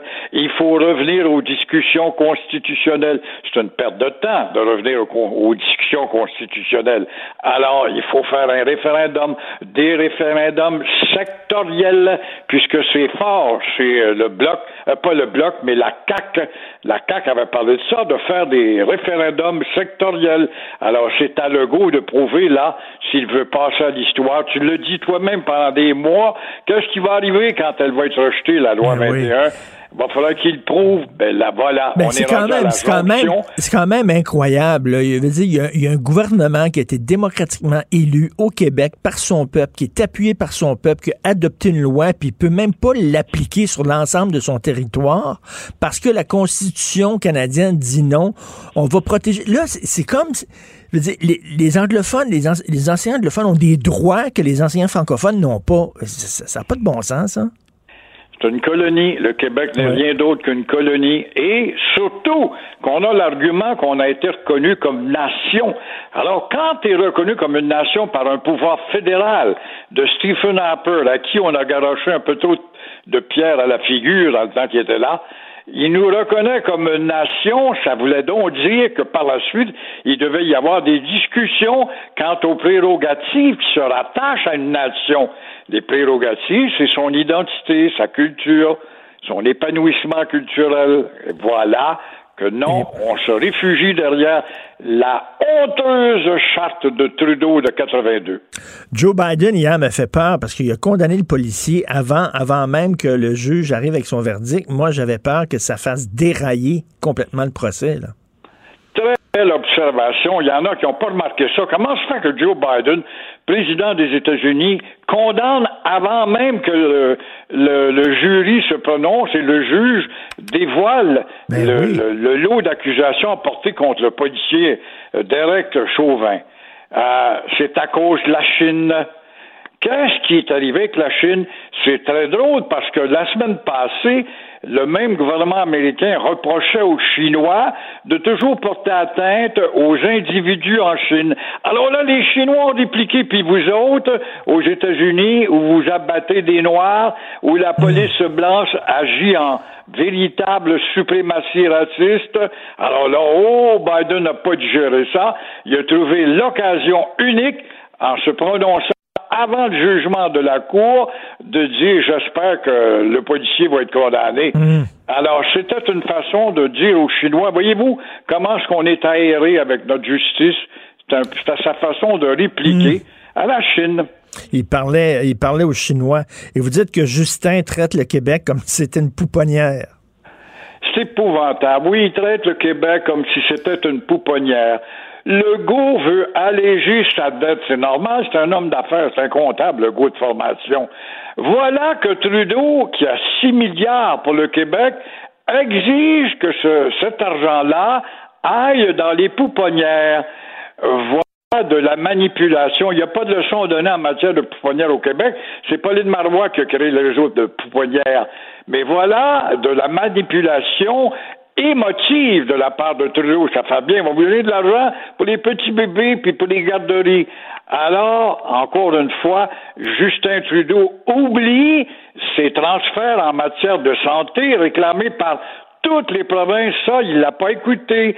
De plus, de plus, de plus, pourquoi Trudeau s'intéresse aux pouponnières quand les CPE sont de juridiction provinciale? Mm, Alors, ça mm, s'appelle se mettre le nez dans les affaires que leur gamme pas. Ben, exactement. C'est empiéter nos champs de juridiction à nous autres. C'est un envahisseur, ce qu'il a toujours été, avec un beau sourire, une tête de charmeur, ce qui plaît à monsieur et madame Bingo et monsieur et madame Loterie, ça leur plaît beaucoup, ça. Mais là, on vit dans une fédération ou pas? Il me semble que le gouvernement fédéral devrait respecter les provinces. Lui, on dirait qu'il passe au bulldozer. Et on nous fait quoi qu'on vit dans une confédération. Si nous avions une confédération, je pense que les pouvoirs seraient plus déterminés beaucoup plus déterminés. Mais nous ne sommes pas une confédération, bien qu'on l'appelle confédération. Exactement, tout à fait. Une confédération d'apparat. Merci beaucoup, Gilles. On se reparle demain. À demain. Au revoir. Merci, c'était vraiment délicieux. vous reviendrez, là. Ah oui, vraiment, vraiment bon. Merci. Faites attention ah oui. OK, salut, à la prochaine! Votre auto, c'est un espace où vous pouvez être vous-même. Hey, c'était pas mangeable comme repas. Elle mérite d'être bien protégée et vous méritez d'être bien accompagné. Trouvez la protection la mieux adaptée à votre auto avec Desjardins Assurance et obtenez une soumission en quelques clics sur desjardins.com. Si c'est vrai qu'on aime autant qu'on déteste, Martineau, C'est sûrement l'animateur le plus aimé au Québec. Vous écoutez Martineau. Cube Radio. Alors, nous revenons bien sûr sur ce jugement euh, sur la loi 101 qui fait beaucoup jaser aujourd'hui avec euh, M. Paul Saint-Pierre Plamondon, chef du Parti québécois. Bonjour, euh, M. Plamondon. Bonjour. Euh, Il y a des gens qui disent, ben, le juge Marc-André Blanchard, finalement, tout ce qu'il a fait, c'est qu'il a appliqué la Constitution. La Constitution garantit aux minorités linguistiques, dont les francophones à l'extérieur du Québec, de gérer leurs euh, écoles comme ils le veulent. Donc, euh, c'est pas vraiment de sa faute. C'était la Constitution qui prévoyait ça. Moi, là, quand j'ai lu ce jugement-là hier, je me suis dit, on avait mis des, des pouvoirs importants entre les mains des tribunaux parce qu'on voulait que les tribunaux exercent une surveillance sur le pouvoir politique, mais on s'est jamais posé la question qui va surveiller le pouvoir des tribunaux? Parce que là, là, on est devant un jugement qui vraisemblablement là, passe le concept de créativité au prochain niveau. C'est-à-dire que le raisonnement, en effet, c'est de dire ben, les, les communautés linguistiques minoritaires ont le droit de gérer leur commission scolaire eux-mêmes. Donc, vu qu'ils ont le droit de, de, gérer leur commission scolaire eux-mêmes, on ne peut pas leur, leur imposer de critères, alors qu'évidemment que la loi, il y a plein de critères qui s'appliquent dans un système d'éducation. Et pour justifier ça, c'est qu'on dit que les anglophones, eux, ont une culture d'ouverture à la diversité, en bref, là, épousent le multiculturalisme canadien, puis là, leur relation avec les signes religieux est différente, donc on devrait les soustraire à l'application de la loi. Mais ça, pour le Québec, là, c'est une gifle au visage. Ben, tout à fait. Et, et- et- et c'est un problème à long terme parce qu'on est en train de nous dire, euh, un peu dans la même dérive là, que le racialisme euh, incarné par Justin Trudeau, là, classer les gens par couleur de peau ou par religion, puis ensuite faire des programmes sociaux en fonction de cette couleur de peau-là. Donc, euh, si tu es de telle couleur de peau, tu as le droit à une subvention, mais si on est un peu dans la même dérive où est-ce que là, on est en train de dire aux gens sur le territoire du Québec, dépendamment de vous vous identifiez à quelle communauté, euh, pas- dépendamment là, du classement qu'on va faire, du triage qu'on va faire chez les Québécois, mais la loi va s'appliquer ou ne s'appliquera pas. C'est très dangereux et c'est malheureusement la conséquence d'une constitution en 1982 qu'on n'a jamais signée. C'est la nuit des longs couteaux là, qui, nous revi- qui revient nous hanter. Et moi, comme chef d'un parti indépendantiste, à chaque fois que je vois ça, je me dis combien de temps on va demeurer dans le déni? Parce que tout ça a lieu en même temps que le budget, où est-ce que là, le fédéral empiète sur toutes nos compétences, les garderies, le système de santé, la santé mentale, prend nos argents finalement pour dédoubler ce qu'on fait déjà au lieu de nous renvoyer l'argent pour notre système de santé qui est malade parce qu'il est sous-financé. Je regarde ça puis je me dis, le Québécois là, qui regarde ça de loin, à, que- à quel moment est-ce qu'on va se ressaisir et on va se dire ça n'a aucun sens? Parce qu'on est, on est verrouillé, on est verrouillé, enfermé par une constitution que nous ne reconnaissons pas. Même les, même les gouvernements libéraux euh, au Québec n'ont pas reconnu cette constitution-là. C'est pas une question de péquiste. Là. Même les libéraux ne l'ont jamais reconnue. On reconnaît pas cette constitution-là, puis elle nous empêche de nous gérer comme nous voulons être gérés. Je crois qu'hier, Dominique Anglade a posé un geste dangereux. Là. Elle a dit que si les libéraux prenaient le pouvoir, c'est pas qu'elle abolirait par euh, une loi, qu'elle abolirait la loi sur la laïc- laïcité, c'est qu'elle ferait juste ne pas reconduire la clause dérogatoire. Et ça, c'est terrible parce que c'est comme si on consentait à cette constitution de 82. On va laisser donc les tribunaux charcuter la loi sur la laïcité. Et ça, c'est une position différente de celle de Robert Bourassa. Donc là, même les libéraux sont en train de reculer sur le principe de base, à savoir que les Québécois ont le droit de faire leur propre choix démocratique, puis que quand l'Assemblée nationale parle, c'est pas la nuit des longs couteaux puis l'héritage de Pierre Elliott Trudeau qui va venir nous enlever notre droit d'appliquer, de, de choisir nos lois puis de les appliquer sur notre territoire. C'est fondamental. J'espère que les Québécois vont trouver un petit peu de courage en eux puis de réagir, de dire là, il y a des choses qu'on n'acceptera pas pour les prochaines générations. Il y a des choses pour lesquelles On se bat depuis les patriotes, puis ça n'a pas changé malheureusement. On est encore dans les mêmes problèmes. Et il y a quelque chose d'insultant dans ce jugement-là, c'est que le juge Marc-André Blanchard dit, ben vous savez, euh, c'est euh, comme vous dites, la, diversité c'est très important. Le respect de la diversité pour les anglophones, ça fait partie de leurs valeurs fondamentales. Comme si nous, en choisissant l'interculturalisme, c'est ça, comme si nous, d'un côté. ben c'est ça, comme si nous, en choisissant l'interculturalisme, qui, qui, qui est pas contre l'ouverture, qui est une autre façon de gérer le vivre ensemble, comme si nous autres, on était des attardés, puis on était fermés, xénophobes et intolérants. Ça faisait partie de notre culture, ça. Exact. Puis quand on lit le jugement aussi, ce qui est frappant, c'est que les signes religieux sont traités tout le long du jugement comme si c'était la couleur de peau, comme si tu naissais avec un signe religieux puis que tu n'avais pas le choix de le porter. Jamais le juge se pose la question n'est-il pas un y a-t-il pas là un choix de l'individu que de vouloir absolument porter son signe religieux lorsqu'il enseigne à, des enfants ou lorsqu'il va à l'Assemblée nationale. C'est un choix, c'est pas une caractéristique, mais on le traite comme une caractéristique immuable. Et moi, je trouve que ça donne raison davantage aux Québécois parce que si un individu juge que son signe religieux est tellement important qu'il ne peut jamais s'en séparer en public, peu importe les circonstances, ben à plus forte raison, on veut que notre État se sépare de ça parce que ça veut dire que l'influence du religieux, là, c'est c'est vrai, là, ce serait vraiment une intrusion du religieux dans la euh, gestion de notre État, puis on le voit dans l'historique euh, de l'Occident, de partout dans le monde. Le religieux puis le pouvoir politique, ça ne fait pas bon ménage, ça cause beaucoup de, de conflits armés, de, de, vrais conflits de société. Donc, moi, moi, ça me renforçait dans le raisonnement québécois lorsque je lisais ça, puis qu'on présumait qu'un signe religieux, c'est une caractéristique immuable, puis que il n'y a euh, rien à faire pour les individus qui veulent le porter. C'est comme s'il n'y avait pas le choix. Euh, je trouvais ça très euh, particulier comme raisonnement. Et Québec solidaire qui a applaudi le jugement de Marc-André Blanchard hier. Hein? Manon Massé qui a écrit La loi 21, c'est une loi qui est discriminatoire et qui ne devrait pas être là, tout simplement. Ben, on voit que les libéraux et Québec solidaire sont devant un dilemme. Ils sont devant un jugement qui menace à sa source la démocratie québécoise qui partitionne littéralement le Québec entre anglophones et francophones, qui crée des régimes distincts sur le plan des lois. Donc, c'est vraiment une attaque très grave contre le Québec. Ils ont le choix entre dénoncer cette attaque-là ou s'entêter dans leur croyance dans le multiculturalisme, puis dans euh, la culture euh, woke qui, qui, anime une bonne partie de leurs militants. Et ils choisissent le camp du multiculturalisme. Ils ne défendent pas le Québec. Alors que là, on est au-delà, on est une coche par-dessus la laïcité. La laïcité est importante, mais en plus, c'est que là, c'est le droit du Québec de faire ses lois puis de les appliquer sur son territoire. Donc là, on, hmm. est vraiment dans le fondamental. Puis même devant des questions aussi fondamentales de préservation de l'intérêt du, du, Québec, de loyauté envers les Québécois, là, il y a des partis qui choisissent de ne pas être loyal envers l'intérêt du Québec, l'intérêt supérieur du Québec, et qui s'entêtent dans les idéologies qui sont dominantes auprès de, leurs membres. Et Marc-André Blanchard, le juge, il a foutu un peu le bordel, c'est-à-dire que ça, ça va pas aider la cohésion sociale. Là. Imaginez un, immigrant fraîchement arrivé au Québec qui dit, ben là, les écoles anglophones permettent les signes religieux, mais pas les écoles francophones. Alors, ça veut dire que les autres sont fermés, puis les autres sont ouverts. C'est le message qu'on envoie. On envoie à ces gens-là. Regardez à quel point la communauté anglophone est beaucoup plus ouverte que la communauté francophone Voyons, ça n'a pas de sens. Ben, retournons à l'affaire Attaran.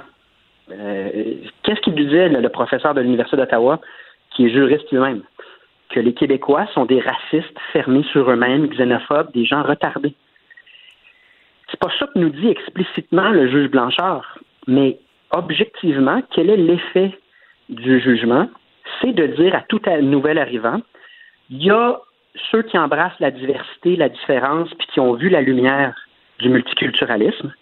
Puis il y a les autres, les locaux, les espèces de. Je vais reprendre, je, ne dis pas que Jules Blanchard dit ça, mais Attaran, lui, nous traite de retardés. Ça nous place dans cette situation-là, et c'est un déni de démocratie. C'est, on est à la case départ. Mm-hmm. On n'est on est pas loin de combats historiques de, du siècle, de, de, de, il y a 200 ans, à savoir, est-ce qu'on a le droit au Québec de faire nos propres choix. Est-ce que ces choix-là sont respectés par le Canada? La réponse, c'est non. Le Canada ne respecte ni nos choix démocratiques, ni sa constitution parce qu'il sert du pouvoir de dépenser pour tricher abondamment à même nos impôts. Et le Canada, en général, nous méprise.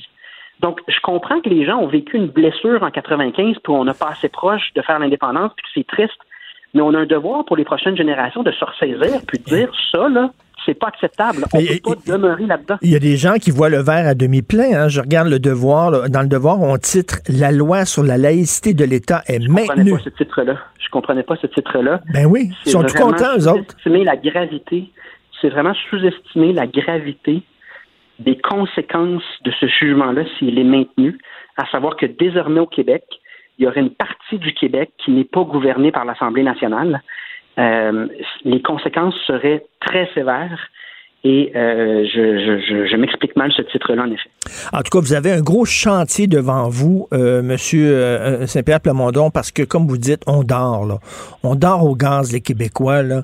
Puis il va falloir se réveiller, puis voir, comme José Legault dit aujourd'hui, c'est ça le prix à payer à rester dans le Canada. C'est ça, ça en est un prix concret. Et là, vous devez, là, au cours des prochains mois, nous donner un coup de pied dans le cul, puis nous réveiller, parce que là, on est comme dans les personnages, on est comme les personnages du film de Matrix, là. On dort, là. exact. Ce qui est frappant, là, c'est qu'il y a un autre avenir qui nous attend. Il y a un univers dans la matrice, là, il y a un univers parallèle dans lequel on est indépendant. Puis, où est-ce qu'on rayonne à l'international, où est-ce qu'on fait notre propre choix, où la langue officielle du Québec, c'est le français, puis tout le monde s'y attend. On ne casse pas les pieds avec le bilinguisme institutionnel. On n'est pas sur la défensive à se demander si on va survivre ou si on va disparaître sur le plan linguistique et culturel. Toutes ces questions-là sont différentes dans la matrice dans l'autre univers qui s'appelle un Québec indépendant. Puis ça, faut le réaliser. On peut choisir d'aller là et ce sera un cadeau à faire à toutes les autres générations qui vont nous suivre, qui seront pas pris dans le problème ben récurrent parce que ce qu'on vit en ce moment, c'est la même histoire qu'il y a 20, 40, 60, 100 ans. C'est toujours ce même euh, ce pays-là, c'est pas le nôtre, ça le sera jamais, et ça pose problème dans notre quotidien. C'est pas un problème théorique. Bon, ben, vous êtes notre Keanu Reeves.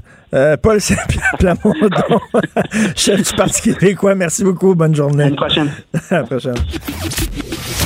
La chronique argent. Une vision des finances pas comme les autres. Oh, Yves Daou, euh, directeur de la section argent du Journal de Montréal, Journal de Québec, euh, il y a des jeunes qui se sont fait, excuse-moi l'expression, mais fourrés par la cryptomanie. Écoute, euh, Richard, tu sais, cette semaine, on a, ou la semaine passée, on a ben, il y a eu le décès de Bernie Madoff, puis il y avait un professeur de l'Université de Montréal qui disait les fraudes là, traditionnelles qui étaient à cravate, là, ça va être fini, puis là, ça va être les fraudes à tablette. C'est-à-dire que de plus en plus, là, le, mélange du numérique puis des réseaux sociaux, là, ça, ça va créer mm, beaucoup mm. d'enjeux financiers. Et là, on a un bel exemple ce matin. Je sais pas toi si tu connais un peu les crypto-monnaies. Moi, ah, tu, comprends rien là-dedans, rien. C'est quoi? Ben, Julien McEvoy, qui est un jeune journaliste, a fait euh, vraiment le, tour de, la question d'une crypto-monnaie québécoise qui s'appelle MRS. Et là, euh, écoute, on a parlé à 15 jeunes de 16 à 20 ans qui ont perdu d'importantes sommes dans cette aventure-là. Juste rappeler que cette crypto-monnaie-là avait été créée seulement au 1er mars dernier. Écoute, déjà le 17 avril, il y avait 10 millions de dollars dans cette crypto-monnaie-là. Et en l'espace de 24 heures, elle avait chuté à 2 millions de dollars. Et donc, euh, ce, ce jeune-là, qui s'appelle Antoine Marsan, qui a lancé cette crypto-monnaie-là qui s'appelle MRS. a lancé ça avec un, associé, le Bastien Francard. Et là, eux autres, ce qu'ils ont fait, c'est qu'ils ont engagé un, gars qui est spécialisé dans ce qu'ils appelle la promotion dans les réseaux sociaux. Euh, lui, il a envoyé des messages sur des, euh, ce qu'on appelle des, messageries euh, directes là, avec des gens. Et tout à coup, le nombre de membres dans la, la crypto-monnaie a augmenté à près de, de, de presque 2000, 3337 détenteurs au, 20 avril. OK. Euh, et donc, euh, mais là, ce qui est arrivé, c'est le principe que, que, que tu connais, c'est qu'il y a quelqu'un qui a décidé de n'en acheter, puis à un moment, il a tout vendu d'un coup. Mais ça, c'est euh, ce qu'on appelle, ce qu'on appelle pump and dump, c'est ça? Pump and dump. Oui, puis ça se pratique souvent ailleurs dans, le, dans les marchés, mais ça se pratique évidemment dans la dans, ce secteur-là aussi. Fait que tu, pompes, tu pompes artificiellement la valeur d'une action, puis après ça, quand tu es au maximum, tu vends, boum, puis tout tombe. Donc, euh, tu vois, la valeur de l'action était à un sommet quand il y avait 2036 euh, détenteurs qui étaient à 5,14 et en 24 heures, il était rendu à 50, 50, 54 sous. Fait que, il y a beaucoup, beaucoup de gens qui... Et, euh, et donc, euh, bon, déjà, euh, l'autorité des marchés financiers avait lancé déjà une alerte ou une alarme sur l'idée de faire attention à ces crypto-monnaies-là. Or, hier, évidemment, l'autorité a reçu beaucoup d'informations relatives à ce dossier-là et mène actuellement des vérifications. Et même le service de la police de Laval a ouvert une enquête mais refuse de dévoiler tout simplement de la nature de la, plainte. Donc, euh, vraiment, euh, tu sais, pour les jeunes, là, que, bon, tu sais, les réseaux sociaux, les jeux vidéo, tout ça, et là, le, le, domaine financier avec la cybermonnaie. Je pense que, tu sais, des fois, on dit que c'est trop beau pour être vrai, mais si c'est trop beau pour être vrai, tu devrais t'éloigner de tout ça. Et donc, euh, fait qu'on va suivre ce dossier-là. Mais euh, écoute, ce matin, sur euh, le site du Journal de Montréal, Journal du Québec, c'est un des articles les, plus lus. Là. Ah, oui. Euh, les, ah oui. Les ben non, non, mais tu sais, tu as 20 ans, là, puis tu perds toutes, toutes, toutes tes économies. C'est, c'est, c'est pas vrai, c'est pas très drôle, 20-30 ans. Mais le, petit, le, mais le, petit, Antoine Marsan, là, il, a, il a trop pas drôle ce matin. Absolument pas. Et en terminant, Québec qui remet 20 millions de dollars dans un projet d'aluminium vert. Bon, ça, c'est, je suis toujours surpris, Richard, moi, de voir que le gouvernement du Québec, euh, bon, le ministre de l'Économie, euh, Pierre Fitzgibbon, s'est rendu Saguenay hier pour faire un autre photo op qui nous a coûté 20 millions de dollars.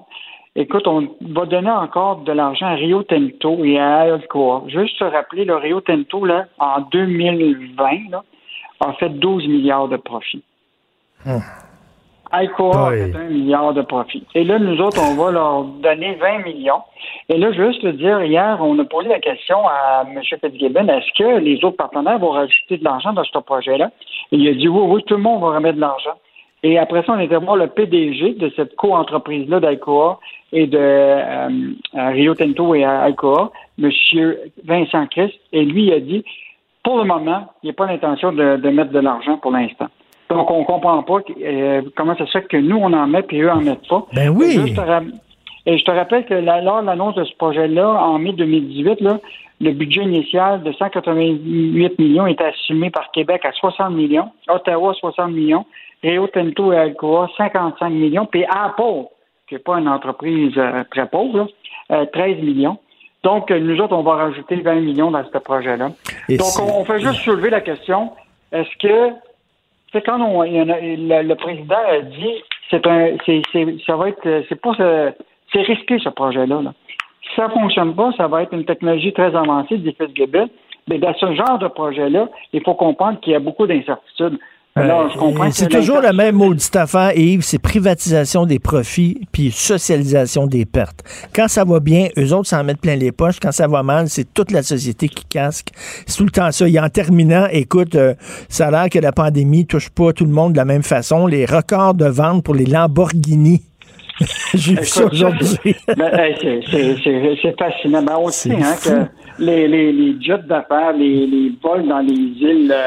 Où qui sont un peu protégés. Mais là, hier, justement, record de vente pour Lamborghini. Là. Donc, euh, ils ont enregistré au premier trimestre, là, écoute, pas moins de 2400 véhicules livrés seulement en trois mois. Il y a des gens, il y a des gens qui vont, hey, c'est 200 000 pièces une Lamborghini. Oui. Écoute, une hausse de 22% par rapport au trimestre de 2019. Là, je te parle d'un trimestre. euh, ben, écoute donc, ça va ben, bien. Moi, je vais, ben, moi, je vais continuer à rouler en Toyota. Euh, oui, moi, j'ai mani, j'ai mani, ça, j'ai mani ça Sentra, moi aussi. Salut, Yves. Ah, à demain. Martino, même avec un masque, c'est impossible de le filtrer. Vous écoutez Martino. Cube Radio. Alors, Yasmine Abdel-Fadel, qui est en studio derrière un, un, paravent, le plexiglas. Bonjour, Yasmine. Bonjour, Richard. Et bien sûr, si les gens se demandent de quoi on va parler, de la loi 21. Alors, qu'est-ce que tu penses, toi? Tantôt, j'avais Paul Saint-Pierre Plamondon et euh, il disait qu'il était très déçu euh, de la réaction de Mme Anglade du Parti libéral qui, elle, dit qu'elle ne, si elle était élue, elle ne reconduirait pas la clause euh, dérogatoire. qu'est-ce que tu penses de tout ça, toi? Ben, écoute, déjà, commençons par le jugement, là ce que ça nous dit en, en gros, là, c'est que la loi viole des droits fondamentaux de citoyens, particulièrement de citoyennes, mais qu'elle a un rempart qui est la clause dérogatoire, puis ça empêche finalement le tribunal de déclarer les dispositions en litige anticonstitutionnelles. Fait que là, personne n'est content. Le gouvernement est pas content, les euh, les partis qui ont contesté la loi ne sont pas contentes et le gouvernement nous annonce déjà qu'il s'en va en appel. Je reviens à Madame Anglade, elle a une position un peu intenable. Tant qu'à moi, elle dit je vais, si je suis portée au pouvoir, je vais pas renouveler la clause dérogatoire qui, rappelons-le, doit être faite à chaque cinq ans. Mais le problématique, t'as beau ne pas renouveler la clause dérogatoire, tu vas envoyer tes, euh, tes avocats du gouvernement la défendre? Fait que finalement, c'est quoi ta position? T'es-tu pour ou t'es, contre? C'est ça, parce que ça, ça revient à dire, ben, on, on va tuer cette loi-là, là, parce que si tu enlèves la clause dérogatoire, ben, elle ne passe pas le test de la Constitution, puis ça vient de finir. Si elle est contestée, mais si elle est contestée, le gouvernement va se présenter avec ses procureurs pour la défendre. Alors, les Mais, mais avocats... sais, comment ils peuvent défendre une, une- une loi qui, finalement, ils veulent même pas la protéger par la clause dérogatoire parce qu'elle ne juge pas suffisamment importante? D'où le fait qu'elle soit intenable comme position. C'est vrai que tu as raison. Tu sais, elle, elle va pas renouveler la clause dérogatoire, donc elle va ouvrir la porte à la contestation, puis on le sait d'après le juge, le raisonnement du juge Blanchard, c'est qu'elle viole des droits fondamentaux, mais en même temps, le procureur général du Québec, les avocats du gouvernement vont défendre euh, sa, sa constitutionnalité. Ça Donc, elle, ménage la chèvre et le chou. Elle veut pas comme prendre vraiment position parce qu'elle veut pas se mettre à dos les gens au sein du Parti libéral, par exemple, qui sont contre la loi 21. Bon. Ben c'est ça, c'est que comme, elle, elle mm. veut pas prendre position parce que ne pas c'est pas un débat sur renouveler ou pas renouveler la clause déroga- dérogatoire, c'est un débat sur les dispositions que ramène ce projet de loi, ben, finalement cette loi là. Mais il me semble qu'elle devrait dire, euh, peut- n'est pas d'accord avec la loi, c'est correct qu'on soit pas d'accord avec la loi. Moi, je suis pour la démocratie, puis je suis pour les débats, puis tout ça.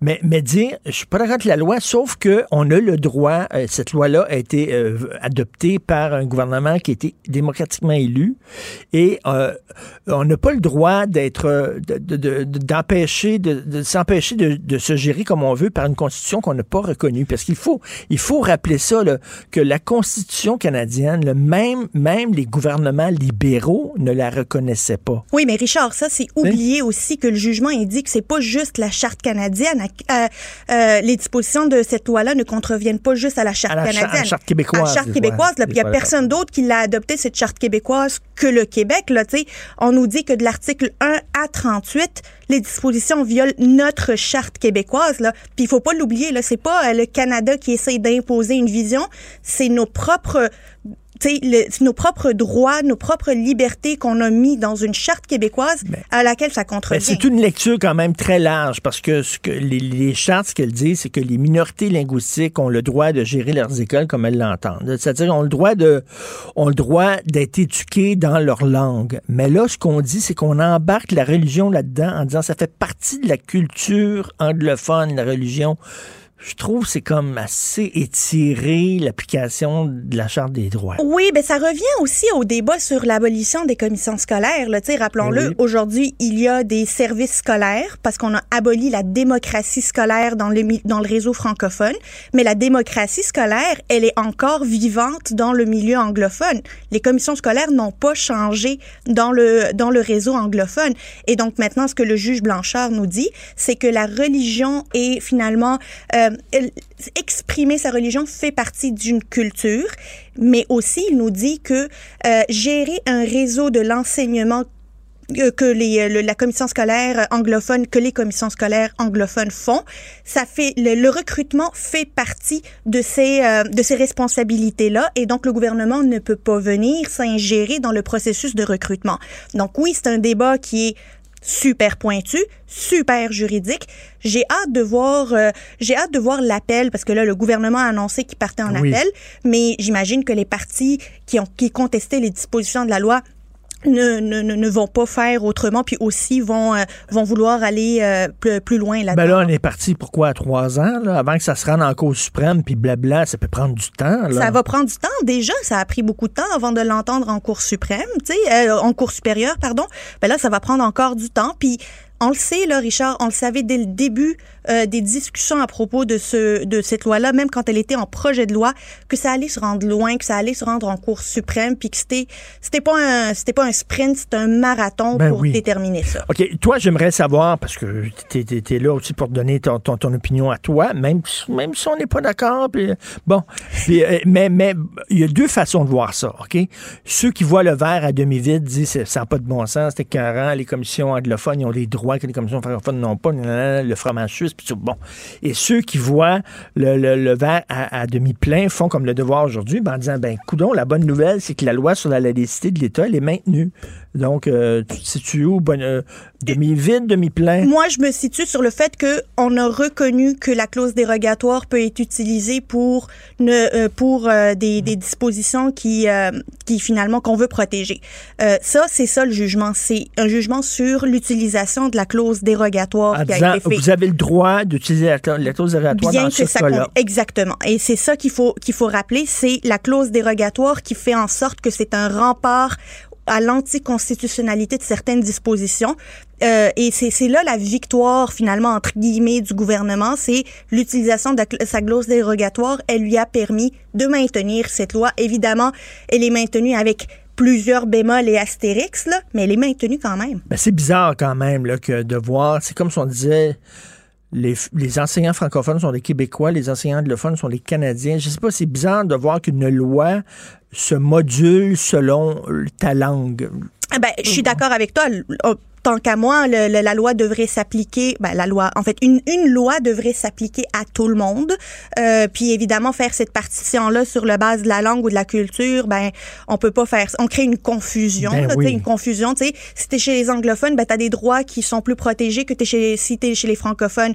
Tu vas travailler dans une école francophone, enlève ton voile, mais si tu vas faire du remplacement dans ton, dans une école anglophone, tu peux le garder ton voile.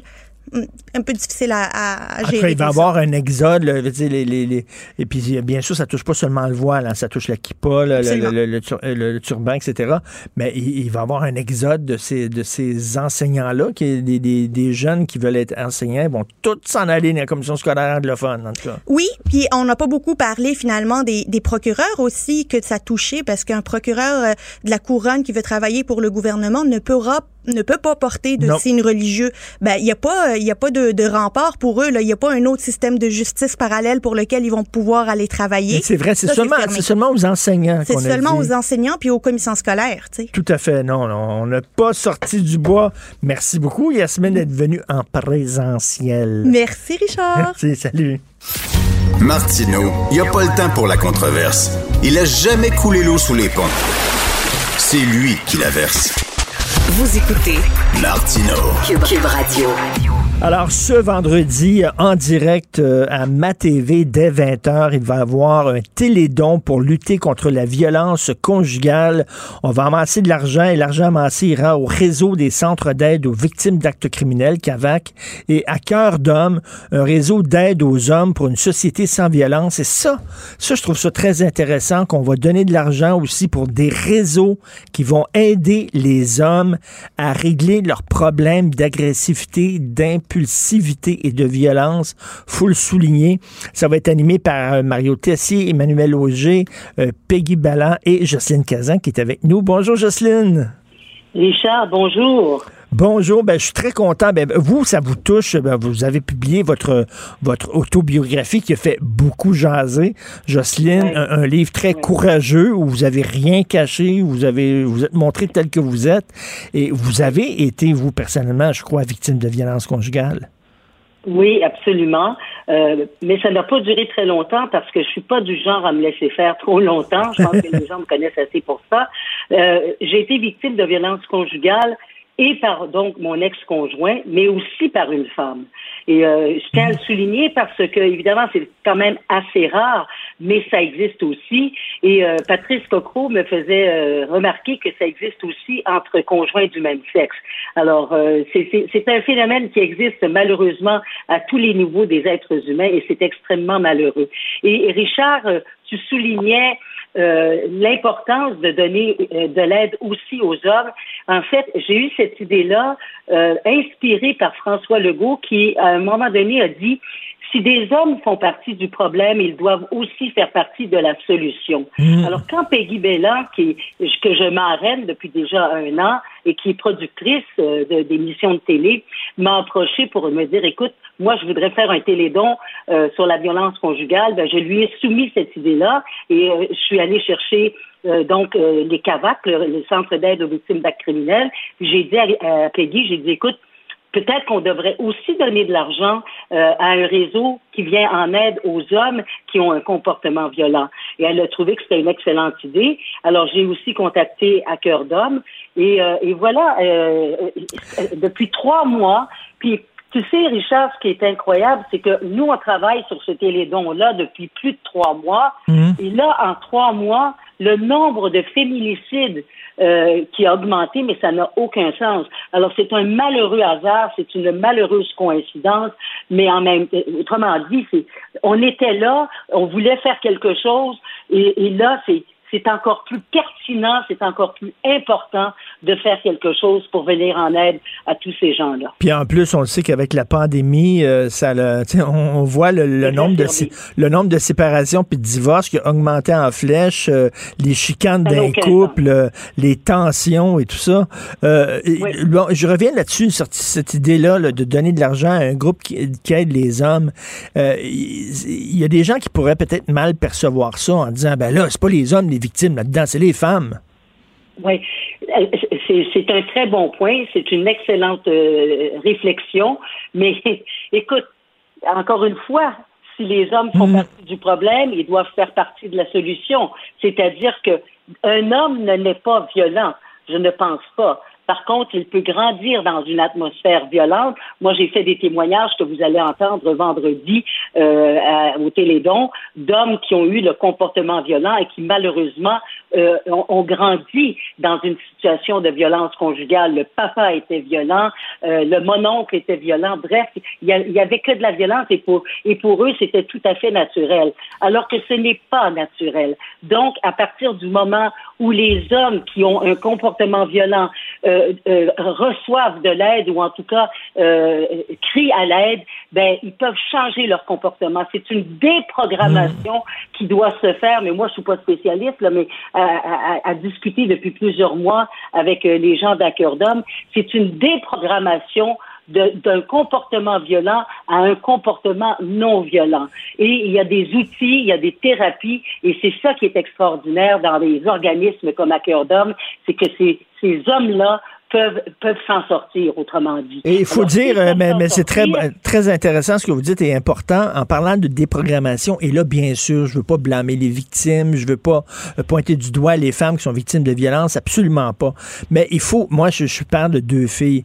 Il faut dire aux femmes aussi là, euh, arrêtez de vouloir changer votre chum, là, parce que des fois, il y a des femmes qui sont comme ça là, ils sont Oui. des infirmières à cœur, puis ils disent, euh, euh, moi, je vais pouvoir le changer. Avec moi, il va être fin. Non, non. Si vous criez après, puis vous l'avez vécu, puis si vous frappez, là, essayez pas de le changer. Euh, levez les feutres, puis sacrez le camp. faut dire ça aux femmes aussi. C'est tellement, mais Richard, c'est bon ce que tu dis là, mais c'est tellement culturel, c'est tellement ancré de génération en génération, ce type de comportement. Écoute, moi, j'ai des amis qui ont été dans l'enseignement puis qui me disaient à quel point les mères étaient protectrices à l'égard de leurs petits garçons plutôt que le- les petites filles. C'est- on a des comportements, mais de, de génération en génération. Et tu as raison, les femmes aussi doivent apprendre euh, à prendre leur place et, et à quitter lorsque la situation euh, est, est dangereuse ou en tout cas inappropriée. Mais c'est- tellement pas évident. C'est tellement pas évident. Et c'est pour ça qu'on a besoin d'aide. C'est pour ça que des réseaux comme CAVAC et Accordum existent. Il y a d'autres organismes aussi qui existent. Mais c'est pour ça qu'il faut, il faut les utiliser, ces réseaux-là, quand on sent que la situation euh, n'est plus tolérable. Tout à fait. Donc, c'est très important. C'est à 20h à ma TV vendredi. Euh, Il y, a beaucoup, il y a beaucoup de gens qui vont être très touchés par ça, qui vont être intéressés. Et j'imagine qu'ils vont donner de l'argent parce qu'il y a bon 10 féminicides là, depuis le début de l'année. Ça n'a pas de bon sens. Alors, Richard, euh, les gens peuvent déjà donner de l'argent au www.télédon.tv et c'est le même lien que vous pourrez euh, euh, avoir vendredi dès 20h. Écoute, il y a des gens, là, ça va être tout un spectacle. hein. On a Loulou Hughes, Patsy Galland, Marie-Chantal Toupin, Annie Blanchard. On a des messages du premier ministre François Legault, Daniel Ouimet, euh, Guylaine Tremblay, Patrice Cocro, euh, Louise Portal, Eve-Marie Lortier et, et j'en passe. Euh, écoute, ça va être une soirée qui va être extrêmement riche euh, en, en- en spectacle télévisuel et j'espère que ça va être riche également en dons que vous allez donner généreusement. Et vous avez d'a- d'ailleurs vous-même donné généreusement. Je ne dirais pas le montant que vous avez donné, mais j'ai j'ai vu ça. C'est un montant très généreux, Jocelyne. Donc, euh, hier, mon fils de 13 ans me disait Hey, papa, j'ai entendu ce que M. Legault a dit concernant les hommes violents, puis j'ai trouvé ça très bon de la part d'un premier ministre. Puis c'est vrai que ça, ça a touché beaucoup de gens à la sortie de M. Legault. On sentait qu'il il était émotif, que ça le touchait. Vous allez avoir un très beau message de François Legault euh, lors du Télédon. Ça va être extraordinaire. Et tous les gens qui ont participé, euh, ils ont fait des capsules, là. Euh, tous les gens, tout- tout- tout- toutes les personnalités publiques qui ont participé ont des messages, chacun à leur façon, qui vont être très touchants également. Vraiment, ça va être un spectacle à ne pas manquer. Puis, tu sais, quand je dis spectacle, ça me gêne un peu. On va dire un Télédon Ben à oui. ne pas manquer pour venir en aide aux femmes victimes de violences conjugales et aux hommes qui ont un comportement violent et qui veulent s'en sortir. Et Jocelyne, je reviens là, sur votre autobiographie. Là. Vous avez parlé euh, de façon très transparente de votre bisexualité, tout ça. Y a-tu des gens autour de vous, des amis, qui ont dit Fais pas ça, Jocelyne, fais pas ça. Pourquoi tu fais Oui. ça? Protège-toi. Tu vas te faire rentrer dedans. Il y a des gens qui vont te ridiculiser ces médias sociaux. Fais pas ça. Ouais. Ben oui, tout à fait. Des amis très très proches qui n'étaient pas du tout d'accord avec ma démarche euh, autobiographique. Euh, mais moi, je peux te dire une chose, Richard. Depuis que j'ai publié mon livre, je me sens totalement libérée. Le poids que j'avais sur mes épaules depuis tant d'années n'existe plus. Ça, juste pour ça, je suis contente de l'avoir fait. Mais surtout, surtout, j'ai eu tellement de témoignages de gens par euh, mes Facebook ou par courriel, de gens qui m'ont dit, Madame Cazin, tellement merci de, de, de, de, vous être livrée ainsi parce que moi, ça m'aide aussi euh, à mieux m'accepter. Alors, dans ce sens-là, je le regrette pas non plus. Puis, sincèrement, j'ai eu très peu, mais vraiment, ça se compte même pas sur mes cinq doigts de la main le nombre de commentaires euh, haineux ou méchants que j'ai pu avoir. Ah ben tant mieux. Parce que euh, à- à- euh, je vois, moi, la, la génération de, de mes filles. là. Ma fille a 25, l'autre fille a 21 ans, euh, leurs amis, puis tout ça. Euh, des fois, c'est aux femmes, des fois, c'est aux gars. C'est très fluide et tout ça. Vous, vous étiez quasiment précurseur, là, mais vous, vous vous reconnaissez là-dedans dans ce discours des jeunes-là en disant c'est pas vrai qu'on est euh, figé, là. on peut se promener. En fait, moi, j'ai envie de dire, je suis à l'amour. Si je suis à l'amour, alors, si l'amour se présente sous la forme d'un homme, ben, d'ailleurs, euh, je, je- je te l'annonce en primeur, je suis euh, avec un monsieur de l'Ohio euh, que j'ai rencontré. De l'Ohio? euh. Oui, de, Ah ouais. he's from Ohio, Dayton, Ohio. Et, euh, depuis, depuis plus de trois mois. Ça, c'est vraiment un gros scoop que je te donne parce que d'habitude, je parle pas de ma vie privée. C'est ça l'affaire la plus weird, c'est que c'est pas un homme, c'est qu'ils viennent de l'Ohio. C'est ça qui est bizarre. mais, un mais, homme. mais Jocelyne, ça c'est bien parce que quand vous rentrez dans un bar pour cruiser, vous dites pas, Ah, il y a rien que 50% de la population que je peux cruiser. Ben non, tout le bar au complet, vous pouvez cruiser. Oui. Oui, mais ça, ça fait longtemps que je suis pas en- entrée dans un bar pour cruiser. Écoute, là, on est un petit peu mémé quand même rendu à mon âge, là. Ben- de toute façon, à cause de la COVID, euh, c'est- pas un lieu très fréquenté. Non, ben beaucoup de bonheur euh, avec votre nouvelle relation, votre gars de l'Ohio. Euh, Est-ce qu'il porte un, un- un- il porte un chapeau de cowboy?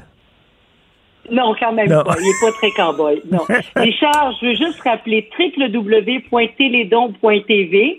Euh, ça, c'est vraiment euh, très important. Puis puisque tu parles de mon autobiographie, ça serait bon de dire le titre, Ma véritable identité, partout dans les bonnes librairies québécoises. Tout à fait. Merci beaucoup, Jocelyne. Puis on va vous écouter à la télévision, à ma TV, 20h ce vendredi. Bye, bonne journée. Martineau, il n'y a pas le temps pour la controverse. Il a jamais coulé l'eau sous les ponts. C'est lui qui la verse. Vous écoutez Martineau. Cube, Cube Radio. Avez-vous lu l'entrevue que Éric Duhem, le nouveau chef du Parti conservateur du Québec, a accordé à Jocelyne Richer de la presse canadienne? C'était quelque chose. Wouh! Quoi que vous pensiez d'Éric Duhem et de son parti, il reste que ce gars-là, il met pas d'eau dans son vin. Il dit ce qu'il pense, puis il a des principes, puis il veut pas déroger à ses principes. Alors, il a dit, euh, moi, l'égalité homme-femme, c'est obtenu au Québec. C'est fait. On est une société égalitaire. Là. Euh, moi, dans mes candidats, j'ai des candidats à aller chercher. C'est pas vrai que je vais avoir la parité autant d'hommes que de femmes. Tout ça, c'est de la parure. C'est un front que se donnent les partis. C'est niaiseux. Je vais prendre les personnes qui m'apparaissent comme les meilleurs candidats. Et là, tu sens que la journaliste de la presse canadienne, elle trouve ça bien épouvantable. Mais il y a beaucoup de gens qui pensent comme Eric. Fait que, il dit, moi, je veux prendre les meilleurs candidats. Je commencerai pas à compter le, nombre d'hommes puis le nombre de femmes. Puis il dit, quand je vais, devenir euh, premier ministre, si je deviens premier ministre du Québec, il y aura pas un ministère pour les femmes puis tout ça. Terminé, là. Fini. Moi, j'enlève ça. Puis j'imagine qu'il va tirer à la plug aussi sur le conseil du statut de la femme en disant on n'a plus besoin d'organismes pour aider les femmes parce que pour lui, on a atteint euh, l'égalité entre hommes et femmes. Bref, tu sens que la, la, journaliste de la presse canadienne est vraiment fâchée. Je sais pas si les Québécois vont le suivre.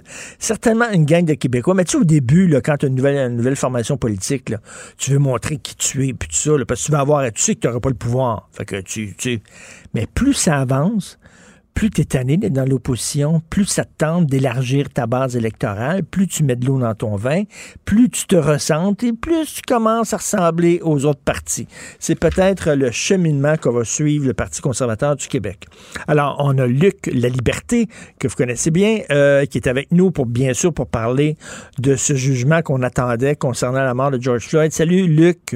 Oui, salut Richard. Écoute, je veux t'entendre premièrement sur l'intervention de Joe Biden. Euh, toi qui connais bien euh, l'histoire américaine, on se souvient le procès de Charles Manson. Euh, le jury était séquestré, mais Richard Nixon avait dit, d'après moi, il est coupable avant que le juge rende son verdict. Ça a failli faire déraper le procès. C'est pas l'idée ben, du ça siècle. Et, ça et surtout la, la, la, la déclaration, moi j'ai réagi assez, assez vigoureusement quand j'ai eu une réaction forte quand je l'ai entendu et je l'ai vu dans, à la télévision. Euh, oui, M. Biden s'est avancé très, très, très loin. Euh, en même temps, il a dit je ne le ferai pas si le jury n'était pas séquestré. Donc, on avait séquestré Mm. au moment où il le fait. Ben là, excuse-moi, mais le procès de Charles Manson, le jury était séquestré aussi, là, puis il y avait Oui, eu des oui, problèmes. Mais ce que je veux dire, ce que j'ai trouvé plus dérangeant dans ce cas-ci, puis je disais, M. Biden, en même temps, euh, c'est- c'est très, très clair. Il a annoncé ses, ses couleurs depuis longtemps en disant la communauté noire, là, j'ai, euh, je, je lui dois quelque chose. Nous lui devons comme pays quelque chose, mais je lui dois quelque chose parce qu'elle l'a supporté massivement. C'était pas étonnant de le voir se ranger là. Moi, ce qui m'a le, plus troublé, parce qu'à ce moment-là, le jury n'était pas séquestré, ce sont les déclarations de Maxine Waters, qui est une représentante démocrate, donc à la Chambre des représentants, et elle a dit j'exige finalement un verdict de culpabilité, puis descendez dans la rue. Juge a dû intervenir. Je sais pas si tu te souviens de la séquence des événements, mais le juge a dû dire écoutez, si, si, si vous ne vous calmez pas ou si vous vous retirez pas ce genre de propos-là ou d'invitation-là, euh, il y, y a une prise carrément pour un appel là-dedans, Ben voire oui. même euh, on, on arrête le tout. Là. Donc, c'était très grave. Je peux très bien comprendre Mme Waters, qui est une qui est une élue noire, qui a subi un certain nombre de revers ou d'affronts quand on parle d'application de la justice pour la communauté noire, mais c'était, je pense, malvenu et particulièrement maladroit dans ce cas-ci. Et surtout que ce qu'on n'aimait pas de Trump, c'est que ce gars-là respectait pas les institutions et pensait qu'il avait les pleins pouvoirs, puis il ne respectait pas le partage des pouvoirs et tout ça. Euh, Oui, il pensait qu'il avait la- son mot à dire sur tout. tu sais. Et c'est effectivement le même argument qu'on pouvait ressortir. Rappelle-toi aussi, non seulement on disait qu'il ne respectait pas les institutions, mais on a dit aussi qu'il a incité à la haine et on, lui a attribué, euh, chez, certains commentateurs, certains analystes, une part de responsabilité dans l'attaque du 6 janvier. Hein, entre nous, on avait dit, ben, il a craqué ses partisans. Euh, on peut reprocher la même chose à, à Mme Waters. On peut dire que les républicains font un jeu hypocrite. Oublions les républicains. Mais il y a quelque chose qui était malsain, qui était maladroit euh, dans ce qu'elle a fait. Et quand on a le souvenir de l'histoire récente, mais de l'histoire plus lointaine, de manifestations, voire même d'émeutes, euh, il y avait un risque de dérapage très, très important. Euh, quand on parle d'un soupir de soulagement hier à l'échelle des États-Unis, moi, j'ai pensé aux nombreux élus puis aux nombreux services de police des grandes villes américaines qui ont craint le pire au moment où le juge lit le verdict. Tu, ouvres la porte à ma prochaine question. Selon toi, le jugement, la décision des jurés hier, est-ce que c'était une décision qui s'en tenait aux preuves, aux témoignages, c'est-à-dire que voici un cas, un cas précis, et on va juger sur ce cas-là, ou c'était une décision euh, du jury politique en disant ce serait trop épouvantable si on le reconnaissait pas coupable, euh, il y aurait des émeutes partout. Donc, euh, est-ce que c'était quoi cette décision-là, selon toi? Je pense que je pense que la décision, je, je pense que la décision, elle est tout à fait fondée sur les faits. En même temps, je comprends très bien que cette question-là puisse être posée. Euh, quand on regarde les débats de cette nature-là aux États-Unis, il y a, rappelle-toi du procès d'O.J. Simpson, hmm. je me rappelle du procès des policiers après les émeutes à Los Angeles, il y a une pression énorme sur les jurés. Et ces jurés-là, là, dans une cause qui a été médiatisée, qui est connue mondialement, c'est impossible de trouver d'autres jurés qui n'étaient pas plus ou moins influencés, qui n'avaient pas déjà une idée, une interprétation ou des images en tête quand, euh, quand on, les a sélectionnés, puis qu'ensuite, ben, c'est eux qui ont eu à, se prononcer. Mais ce qui m'a étonné, moi, surtout, puis c'est ce qui me, me fait douter un peu pour l'avenir, et je suis pas du genre habituellement à, bouder mon plaisir, je pense que justice a été rendue. Tu vois, moi, le seul doute, là, après deux semaines d'écoute des procès puis des plaidoiries finales, le seul doute que j'avais, c'est est-ce que le jury va aller jusqu'à meurtre au deuxième degré? Est-ce qu'on va le reconnaître coupable?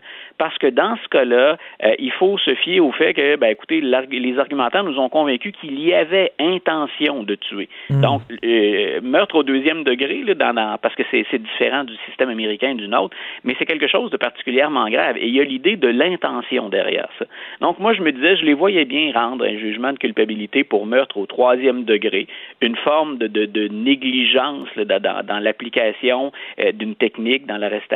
Ça, je me disais, on, l'a clairement sous les yeux, mais visiblement, la vidéo puis le dernier argument du procureur, ça a frappé fort. Le, procureur, si tu te souviens, a dit au juré avant de quitter, vous pouvez croire vos yeux. La vidéo de 9 minutes 29 secondes, ce que vous avez vu, c'est ce qui s'est passé. Donc, mm. euh, je, je, pense que les jurys ont été convaincus par ça.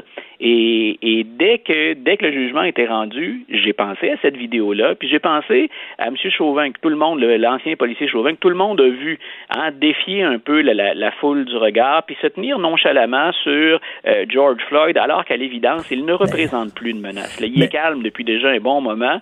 Et je me dis, s'il n'y avait pas eu cette vidéo-là, moi, c'est le, doute qui me reste eh sur la possibilité de changement. C'est s'il n'y avait pas eu la et Autre chose, autre chose, non-assistance à personne en danger. Les gens qui ont vu ça et qui n'ont rien fait, euh, les autres policiers qui n'ont rien fait, euh, on peut se poser la question, est-ce qu'il aurait dû avoir des accusations portées contre eux? Ben, tu vois, il y a encore deux ou trois éléments très intéressants à suivre. Et je dis intéressant dans le sens important, tout à fait pertinent. Euh, les trois autres policiers qui étaient sur la scène vont subir un procès également.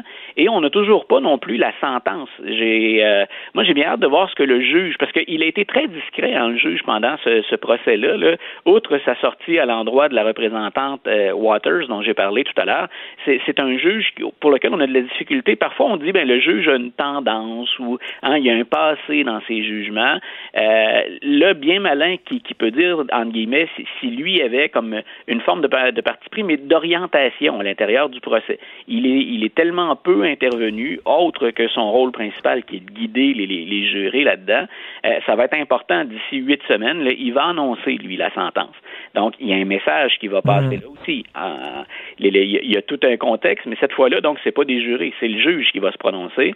Il y a également la, la, sentence ou le, le déroulement du procès, donc des trois autres policiers, c'est important parce que quand tu parles de non-assistance, il y a un policier qu'on voit très bien sur la vidéo qui semble être d'origine asiatique et qui, lui, hein, est là et il regarde faire Chauvin.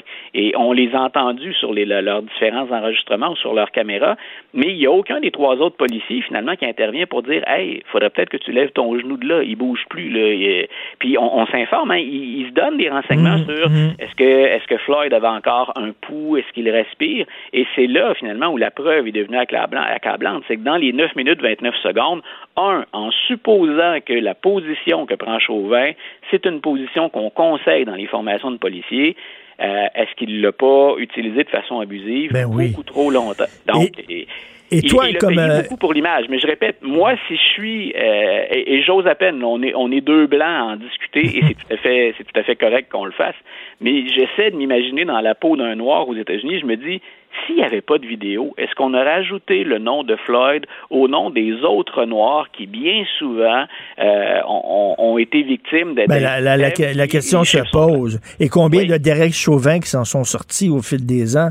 Et, écoute, voilà, euh, moi, c'est la question que j'ai encore en, tête. Et je, je, je veux espérer que ce pays-là, qui est déchiré par la question raciale depuis beaucoup trop longtemps, s'il y a une chose qui ressort de, ma, ma, formation en histoire des États-Unis, c'est le recours aux armes à feu puis le, le, sort réservé à certaines minorités, mm. dont la minorité noire.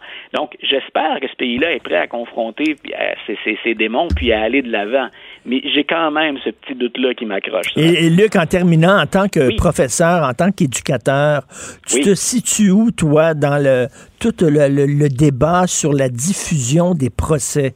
J'en parlais avec Félix Séguin en ouverture euh, de, show et euh, on était d'accord, Félix et moi, comme quoi euh, il, y a, une vertu éducative de mettre des procès en direct comme ça à la télé, surtout des procès marquants pour une société. T'en penses quoi, toi? Ben, moi, je pense qu'on, écoute, on, fait ça à chaud comme ça aujourd'hui, mais je, pense que je te dirais la même chose dans une semaine. Euh, la, vertu pédagogique, éducative, elle est assurément là. Et une des choses qu'on reproche parfois au système, c'est son manque de transparence. Hein, quand on regarde la, frustration qu'il y a dans la population à l'égard des dirigeants du système judiciaire, système politique, etc., on dit, ben, qu'est-ce qui se passe derrière des portes closes? Qu'est-ce qui se passe quand on voit pas et quand on n'entend pas? Euh, moi, tu vois, j'appuyais mes commentaires aujourd'hui sur ce que j'ai vu et entendu pendant deux semaines. On a vu le fonctionnement du système de justice, puis on a entendu les arguments de tout le monde. Donc, et semble-t-il qu'il y a encore des doutes pour certains. J'écoutais Fox News hier, puis on est loin d'être convaincu qu'on a rendu le, bon jugement. Mais, on ne peut pas reprocher, en tout cas, au processus un manque de transparence. Fox News, Fox, News est quand, euh, un bémol. Écoute, il y a quelqu'un qui m'a écrit, c'est une personne, je connais pas, là, absolument pas dans les médias sociaux, puis qui a dit, voyons donc, on sait bien qu'il est mort du fentanyl N'importe quoi, il est mort du fentanyl. Voyons. Ben écoute, ni toi ni moi, de toute façon, ni cette, cette personne-là, à moins que ce soit un médecin qui t'écrive de façon anonyme, mais on n'a pas la formation pour pour dire il est mort du fentanyl ou il est mort de ses problèmes cardiaques. On a fait intervenir des experts. C'est la raison pour laquelle je disais c'est très pédagogique. Moi, je me posais ces questions-là de façon très légitime. Est-ce qu'effectivement Chauvin, quelque part, même en étant un brin négligent, est-ce qu'il est vraiment responsable? Ben les experts, c'était accablant. Il y en a un seul qui n'a pas eu accès au dossier qui est venu dire moi je pense que c'est pas ça. Mais ceux qui ont eu accès au dossier, incluant le médecin légiste qui a procédé euh, à l'autopsie, ils ont dit, grosso modo, c'est parce que Chauvin a posé son genou là. C'est ben ça qui est la cause du problème. Et les policiers, les policiers qui ont le réflexe souvent de se protéger entre eux autres, puis ont le réflexe de gang, il n'y a aucun policier qui l'ont défendu là, ben, dans, dans, vois, les témoins. S'il y avait une note positive, tu vois, je te, je te faisais part d'un certain pessimisme ou disons d'une certaine réserve pour la suite. Moi, il y a une chose que j'ai bien aimée, c'est que beaucoup de policiers, alors qu'habituellement, on parle du, blue wall, hein, de cette solidarité mm. entre les policiers, alors qu'habituellement, on se protège, ou au moins, on, ne parle pas de ce dossier-là en public. Là, on a dit Chauvin, c'est très clair, c'est pas, c'est pas un policier, il fait pas partie de la gang, c'est pas nous autres, ça. Et je pense que c'est sain ce geste-là de se désolidariser pardon, de quelqu'un qui effectivement a abusé de son pouvoir dans cette situation-là particulière. Tout à fait. Toujours un grand plaisir, un privilège de te parler, euh, Luc. Merci beaucoup. Bonne journée. Écoute, c'est réciproque. Bonne journée, Richard. Salut. Martino, souvent imité, mais jamais égalé. Vous écoutez Martino, Cube, Radio. Le, commentaire de Mathieu Boccoté, dépensé pas comme les autres. Alors, euh, Mathieu, hier, lorsqu'on s'est parlé, le jugement concernant la loi 21 devait, venait juste de, de tomber, donc on s'en est parlé à chaud. Euh, 24 heures plus tard, on va s'en parler à froid. Euh, on t'étais très fâché hier. Écoute, premièrement, comment tu as réagi? Je sais pas si tu as vu Dominique Anglade, chef du Parti libéral du Québec, qui dit « Si moi, je deviens premier ministre, je ne reconduirai pas la clause dérogatoire. » Ben, on le savait, hein, c'était sa position déjà. Donc, elle nous explique qu'en dernière instance, l'Assemblée nationale ne peut pas fixer les paramètres de l'intégration au Québec et qu'elle elle doit évoluer strictement dans les paramètres de la Constitution que nous n'avons pas signée et du multiculturalisme canadien qui est au cœur de cette Constitution. Nulle surprise ici. Ensuite, il y a Mme Massé. Manon Massé, qui est- tient un discours assez particulier pour une souverainiste qui consiste à, à reconduire ce préjugé qui euh, voulant que les francophones soient fondamentalement euh, on pourrait dire répressif sur le plan des droits et que les anglophones soient plus ouverts à la diversité, plus ouverts sur le plan des droits. Donc, elle vient nous dire finalement, elle vient légitimer le jugement de la Cour supérieure en disant ben, le modèle anglophone est supérieur au modèle francophone et nous devons lorgner vers ce modèle. Euh, le, la CAC, puisque je fais le fils de bilan des quatre, la CAC vient nous dire, ben, euh, elle nous offre une position un peu molle. hein. C'est-à-dire, elle fait semblant de se réjouir du jugement, mais nous dit que sur quelques détails, elle s'en désole. Euh, Non, c'est fondamental ce qui s'est passé. On l'a dit hier, la Cour supérieure vient institutionnaliser la logique de la partition ethnique au Québec. Quant au Parti québécois, je dis pas ça pour le flatter, mais il se tient dans la crise. Il ne s'est pas couché. Euh, bon, cela dit, il est moins puissant que, euh, qu'il ne le devrait pour peser dans le débat, mais il tient quand même une position ferme.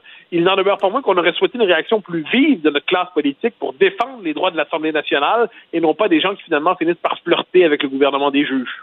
Mais on a beaucoup parlé de la Charte des droits et libertés canadienne en disant que ça nous verrouillait, mais euh, euh, Marc-André Blanchard, à sa décharge, a tenu compte aussi de la Charte des droits québécoises qui a été adoptée des Québécois aussi dans son jugement? Oui, mais avec, mais avec cette singularité, il faut jamais l'oublier, que la Charte québécoise des droits, euh, la Charte euh, des droits et libertés, eh bien, c'est une charte que l'on peut modifier par décision de l'Assemblée nationale, premier élément. Autrement dit, nous ne sommes pas devant un document qui a la même portée, qui a la même signification que la Charte canadienne, qui, elle, est un texte constitutionnel qui vient surplomber, qui vient anéantir même à certains égards la souveraineté parlementaire.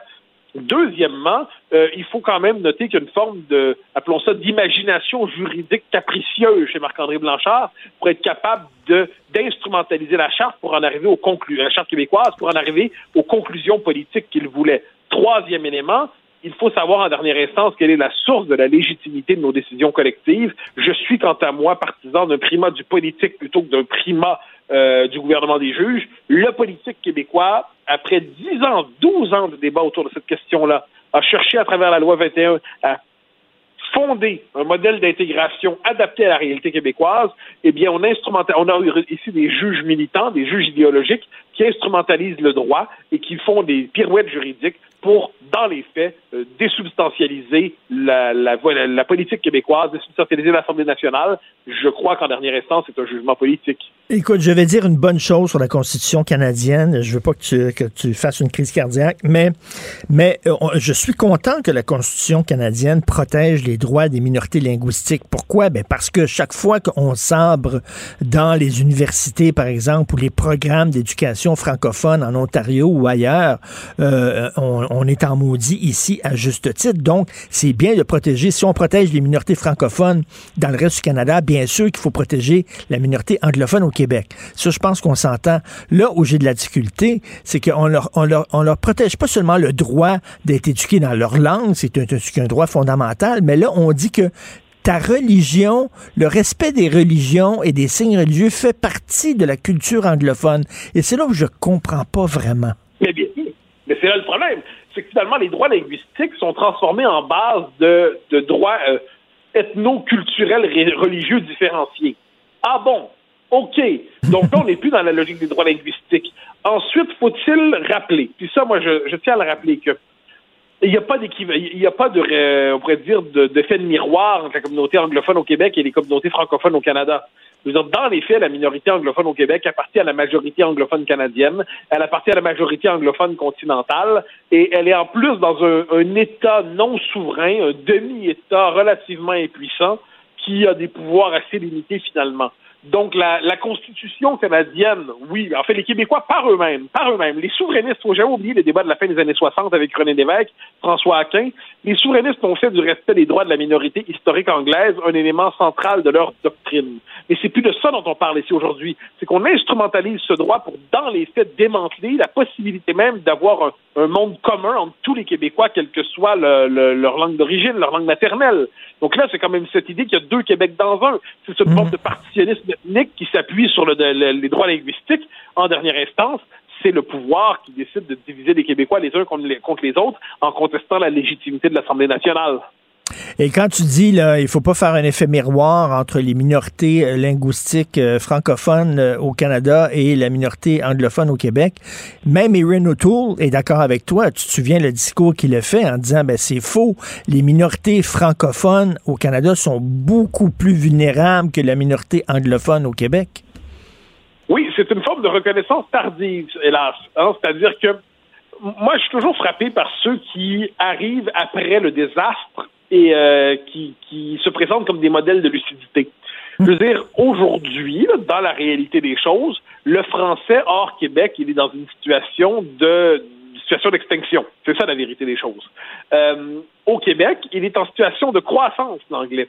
Donc, la seule situation, si on voulait vraiment, vraiment, vraiment au Canada, on se dit l'indépendance se fera pas, mais on veut quand même reconnaître le, les droits différenciés du Québec en matière linguistique, on accepterait que le Québec se dérobe à la loi fédérale sur les langues officielles. On accepterait que le Québec ait sa propre politique d'immigration. On accepterait d'institutionnaliser une, citoyenneté québécoise. On accepterait de redéfinir les politiques de financement des universités pour et des cégeps pour s'assurer que la dynamique institutionnelle québécoise favorise le français. Mais on fait rien de tout ça. Mais on accepte tardivement de reconnaître la fragilité du français. Merci pour votre lucidité tardive, messieurs, dames, mais là, on est rendu au moment de l'action. Et c'est pour ça que je pense qu'au Québec, en ce moment, il y a par ailleurs un réveil linguistique. il faut bien le noter.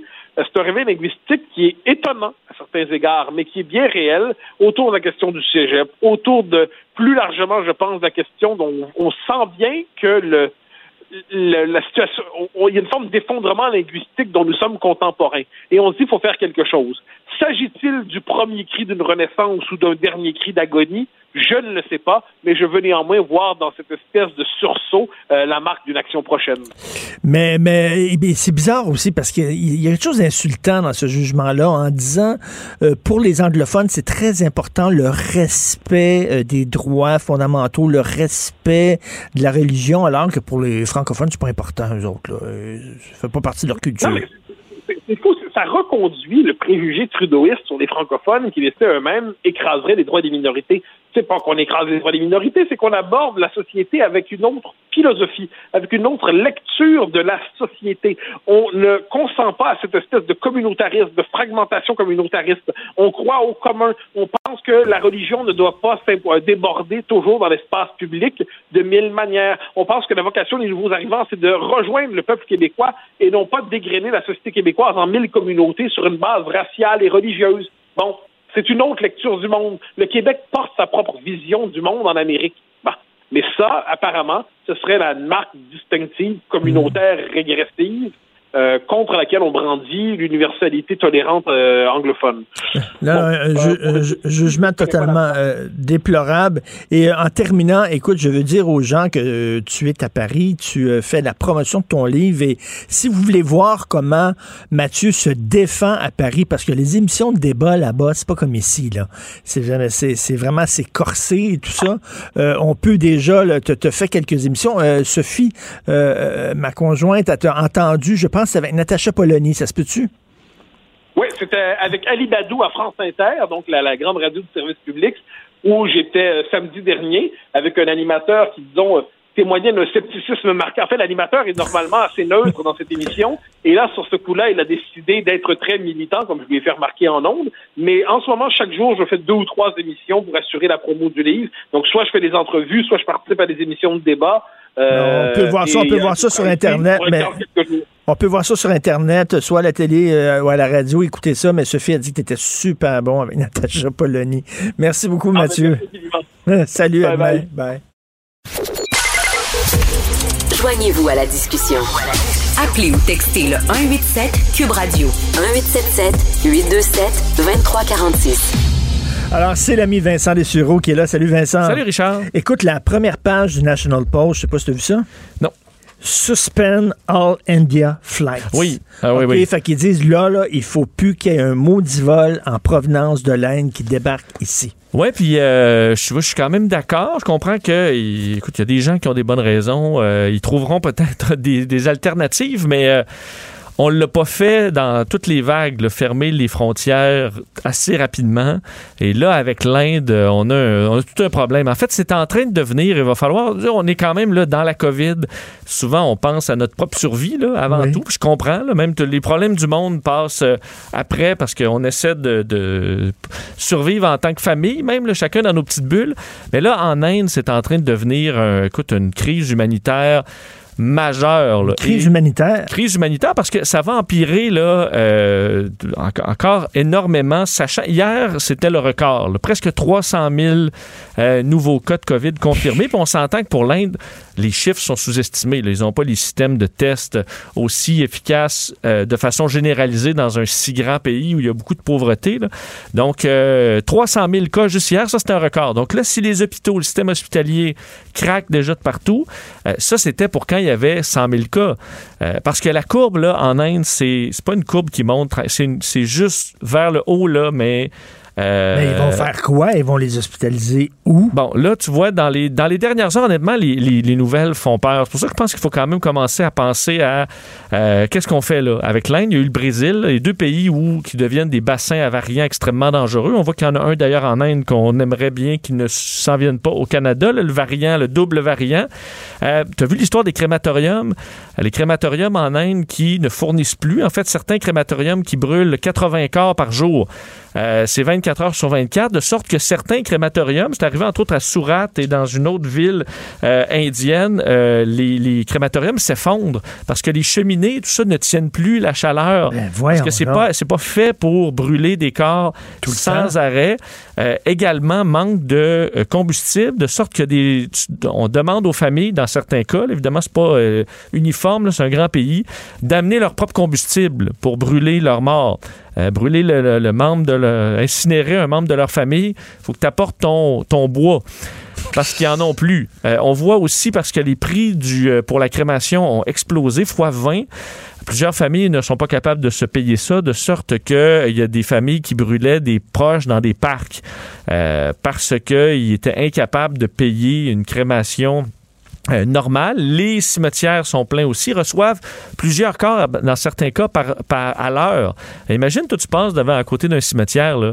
Il y a rarement de l'action. Ben ouais. Des fois, tu vas voir, ah, il y a une cérémonie. Mais là, imagine plusieurs cérémonies à l'heure. Euh, c'est ce qu'on voit présentement en Inde. Et sur les réseaux sociaux, c'est rendu la course aux places. Là. Je voyais beaucoup d'Indiens ont des, cellulaires connectés et tout ça. Et là, les appels, c'est sur Internet pour essayer de trouver des places dans les hôpitaux pour leurs proches. Il y a même un, mot-clic, un hashtag COVID SOS, où les Indiens essaient de trouver. Ils donnent la description en disant, écoute, on a euh, mon, père est à 62 au niveau de l'oxygénation, besoin d'une place d'urgence. Puis là, euh, ça devient viral. Il y a quelqu'un qui trouve une place dans, une, dans un hôpital un peu plus loin, dans une autre région. Il déplace la personne là-bas. On en est là euh, en Inde. Donc, Ah, euh, euh, Eh c'est d'autant plus ironique. L'ironie de la chose, c'est que c'est eux autres qui nous ont vendu des vaccins. Ben, non seulement les vaccins, mais l'oxygène aussi. Les, les- les Indiens été capables de doubler leur exportation d'oxygène alors qu'eux-mêmes euh, manquent d'oxygène dans les hôpitaux. D'ailleurs, il est arrivé un incident hier, 22 morts, euh, un bris dans une machine euh, à oxygène, euh, 22 morts d'un coup donc dans un hôpital. Tu vois que c'est des systèmes un peu, peu bric-à-brac par endroit. Et oui, il faut rappeler que là, on regarde l'Inde- Bon, c'est l'Inde, c'est eux qui nous envoient les vaccins. Euh, ils envoient un peu partout dans le monde de l'oxygène, plein de produits médicaux dont on a bien besoin. Euh, et eux ne se sont ont pas tout refermé en disant on va garder tout pour nous. Et ça, on leur en doit quand même une, euh, une là-dessus. Et ce sera vraiment, je pense, un des, endroits à surveiller. Surtout que c'est vraiment pas sur le bord de se calmer. Et la raison de tout ça, tu sais, c'est quoi à la base? Parce que l'Inde a eu deux vagues seulement. Ils sont dans leur deuxième vague, eux. Et la première, le la pire journée, c'était 100 000 cas. Là, tu vois, on est à 300 000 et ça monte. Eux, la première vague, c'était 100 000 et on avait mis des mesures en place. Euh, il y avait des, des confinements. euh, on avait. c'est respecté? Ben, ils, ils les ont retirés beaucoup trop tôt. On a déclaré victoire trop tôt en Inde. Euh, Mais tu, sais, tu vois en Inde, là, tu vois comme les, les soldats qui, qui fessent à coups de bâton Ouais. sur les gens pour Ils euh, dire... font faire des, des, des, écoute, des push-ups euh, dans la rue si tu respectes pas les règles. Ils te donnent des coups de bâton. C'est, écoute, c'est désespéré la situation là-bas. Mais, mais à la base, c'est quand même un rappel. Ça allait bien, ça allait plutôt bien en Inde. Le problème, c'est que on a relâché les mesures. Tu vois les images tôt. ressemblent au film de science-fiction Soleil vert là, des années 70. Ben, raison. Euh, Ils ont perdu complètement le contrôle. Donc, ça va être vraiment une tragédie euh, humaine à- à- bon, à- qu'on devra malheureusement regarder dans les prochaines semaines. Là, tu vas me parler d'un sujet, euh, je comprends pas. Tu as essayé de m'expliquer la crypto-monnaie, tu as essayé, tu un, t'expliques bien, je, comprends pas. Ton ami euh, Adrien Pouliot, qui est un prof de maths, qui a déjà été un prof de maths, Oui, il il est peut-être meilleur pour expliquer ça. Je donne ça. Il, il m'a expliqué la crypto-monnaie, je comprends rien là-dedans. Mais en tout cas, Bon. bref. Ben, je t'en expliquerai pas beaucoup plus Non. dans ce cas-là. Je veux juste un, un mot sur est-ce que là, c'est rendu. euh, t'as peut-être suivi la saga du Dogecoin. là. Euh, j'ai failli même il y a quelques semaines acheter du Dogecoin, là, qui est une, euh, c'est une crypto-monnaie joke. ok, qui a été lancée en 2013, euh, qui était juste une, bl- une blague là, pour ridiculiser un peu où les, les- les- les- alternatives au Bitcoin qui poussaient un petit peu partout. Donc, c'est basé sur des mimes. En fait, c'est un chien euh, japonais, le- l'espèce de logo, un chien Shibu, si je me trompe pas. Euh, et on fait des mimes drôles avec le... le- euh, comme quoi c'est bien hot, le Dogecoin. Au début, ça s'est servi parce que vu que ça valait quelques sous, là, le Bitcoin valait déjà des centaines de dollars ou des milliers de dollars. Donc, le Dogecoin valant deux sous, admettons, c'est facile d'en acheter, facile à transiger dans des jeux vidéo. Des fois, tu pouvais... ça avait une certaine facilité de transfert. Le problème, là, entre autres, Elon Musk est embarqué là-dedans. De sorte que là, des milliardaires se sont mis à ça bien drôle de faire monter le Dogecoin avec, en publiant des mimes, donc des petits montages drôles où tu vois le Dogecoin euh, face à Wall Street ou d'autres trucs comme ça. Et là, vu que c'est hilarant, Richard, de rire de Wall Street, ça s'est mis à monter, à monter, à monter. Et là, le Dogecoin vaut, en fait, ça valait euh, il y a quel- peut-être deux semaines, 5 sous, c'est rendu à 31 sous. Hey, puis c'est une joke, là. c'est une, ben, une- ben, c'est une crypto-monnaie blague. Ça fonctionne pour vrai, là. C'est juste que ça. oh, euh, écoute, la valeur réelle, c'est zéro, là, à part que ça a été moussé. Et là, tu dis, je, je lisais entre autres un bon texte d'un des analystes euh, économiques de Bloomberg euh, qui lui disait OK, on nous demande à nous des, des analystes d'expliquer un phénomène comme ça, mais il- c'est pas possible. C'est juste n'importe quoi à, à un certain moment. Et on se dit, est-ce qu'on est arrivé au bout d'une certaine logique? Parce que lui, ce qu'il raconte, entre autres, c'est que les gens derrière euh, qui poussent le Bitcoin, beaucoup vont dire Ah, mais c'est une bonne façon tu sais, de déjouer la Fed, les banques, les systèmes centralisés. Un peu comme si on avait, eux, avaient trouvé vraiment la façon, une façon géniale là, de, euh, de, de- de transiger. Mais tout ça, là, la- la- la- le côté vertu, avec le Dogecoin, il n'y a plus rien qui tient parce que c'était une joke. Et ça a été créé comme une joke. Donc, de voir à quel point, et on dit, si tu avais investi, si investi là, dans Dogecoin récemment, tu te fais plus d'argent qu'avec le Bitcoin. Alors, est-ce que ça montre pas un peu qu'il y a quand même un grand risque que ce soit tout ça une belle spéculation? Parce que c'est beau faire de l'argent avec le Dogecoin, mais si vous perdez de l'argent avec le Dogecoin, là, vous allez faire rire de vous pas mal. Et je sais pas si tu as vu cette histoire du, de la, crypto-monnaie québécoise Ben oui. aujourd'hui dans le journal, le Marson Exchange. Euh, où des gens ont perdu des milliers de dollars. Tu un gars de Laval qui dit Hey, je, je pars ma crypto-monnaie, euh, achète des influenceurs en disant je te donne de ma monnaie en échange. Puis là, si tu, la- si tu fais la promotion de ça, ben, ta monnaie vaut plus cher, donc tu fais de l'argent. Et comme ça, il y en a plein Mais- qui ont mais- perdu des milliers de dollars. Est-ce que ça va être comme le Far West? Au début, le Far West, c'était comme, il n'y a pas de loi, on peut faire ce qu'on veut. Puis après ça, peu à peu, euh, la civilisation est rentrée dans l'Ouest. Puis là, ils ont commencé à avoir des tribunaux. Puis là, ils ont commencé à avoir un maire de ville. Puis là, là, avoir un système de loi, un code criminel. Puis finalement, ils sont rentrés dans le système. Oui, mais c'est quand même beaucoup. Ça devient les, les sites de transactions, je pense qu'ils sont plus, beaucoup plus sûrs euh, qu'avant. Mais moi, je te dis pas que c'est mauvais, là, le Bitcoin, euh, loin de là. C'est juste qu'il faut vraiment être prudent. À la base, c'est une, façon de transiger. Voir ça comme une valeur ou, ou tout investir, surtout avec la multiplication des crypto-monnaies. Et le fait que le plancher, tout ça, c'est zéro dollar. Quand tu achètes une entreprise, tu achètes une maison, tu achètes quelque chose, il y a quand même, c'est rare que la compagnie passe de euh, 100% de sa valeur à zéro.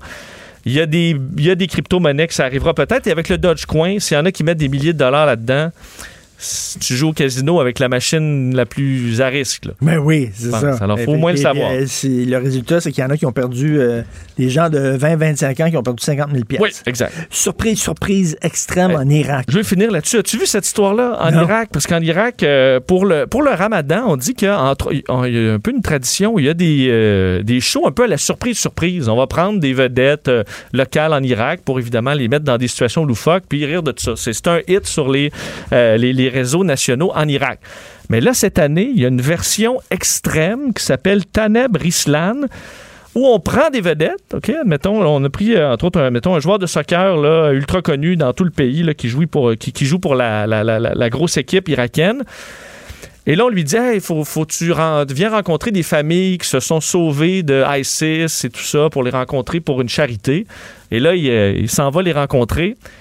Et là, à un moment donné, explosion, et il rentre des terroristes de, de l'État islamique qui l'enlèvent. Euh, vont lui mettre une ceinture de bombe autour de lui, menacer de le tuer. Là, il pleure, il crie, il implore pour sa vie.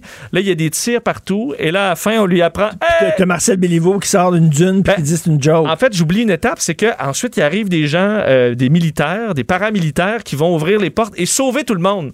Et ça, c'est ceux qui financent ce show-là, qui sont un groupe paramilitaire qui avait entre autres combattu ISIS en Irak et qui euh, veulent vous montrer un peu que c'est eux qui sont toujours là pour euh, save the Non, day. non, mais attends minute, je les poursuivrais, mais pour 100 millions de dollars. Ben, entre autres, il y a une actrice, une actrice connue en Irak qui, elle, a fait la même chose. s'est fait prendre et elle, on lui a mis la ceinture de bombe et elle s'est évanouie là, au moment parce que, eh, écoute, elle hurle. Les images sont dures à regarder. Là. Elle hurle. Elle a l'impression qu'elle va se faire décapiter dans les prochaines secondes. Ben, voyons. et, euh, C'est une joke. Et là, on- elle, elle s'évanouit pendant plusieurs minutes au point où on, on va lui mettre de l'eau dans le visage pour qu'elle se, qu'elle se réveille.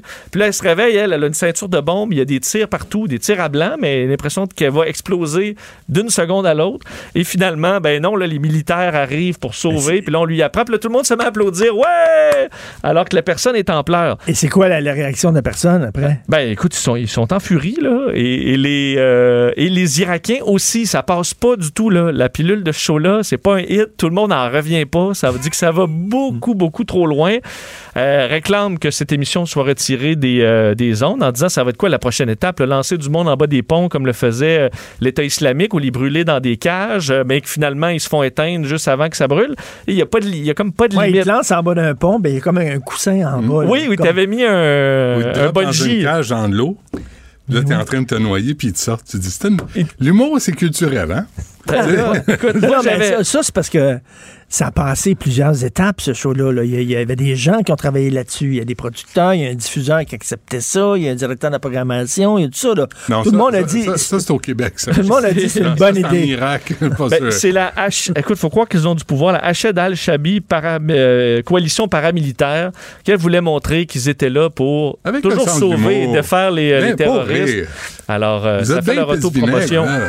Ils veulent, ils veulent faire rire le peuple. Ben, ils ont besoin de rire. les Ben ouais, puis, aussi. y a quoi de mieux que de mettre en scène la guerre, la torture, la violence pour faire rire? Ben Dans un pays qui été votre traumatisé esprit. par la guerre pour aller Non, chercher un petit peu les vieilles blessures. D'ailleurs, le, joueur de soccer dont je vous parlais a dû euh, prendre une, une pause de sa carrière de soccer pour se remettre du tournage.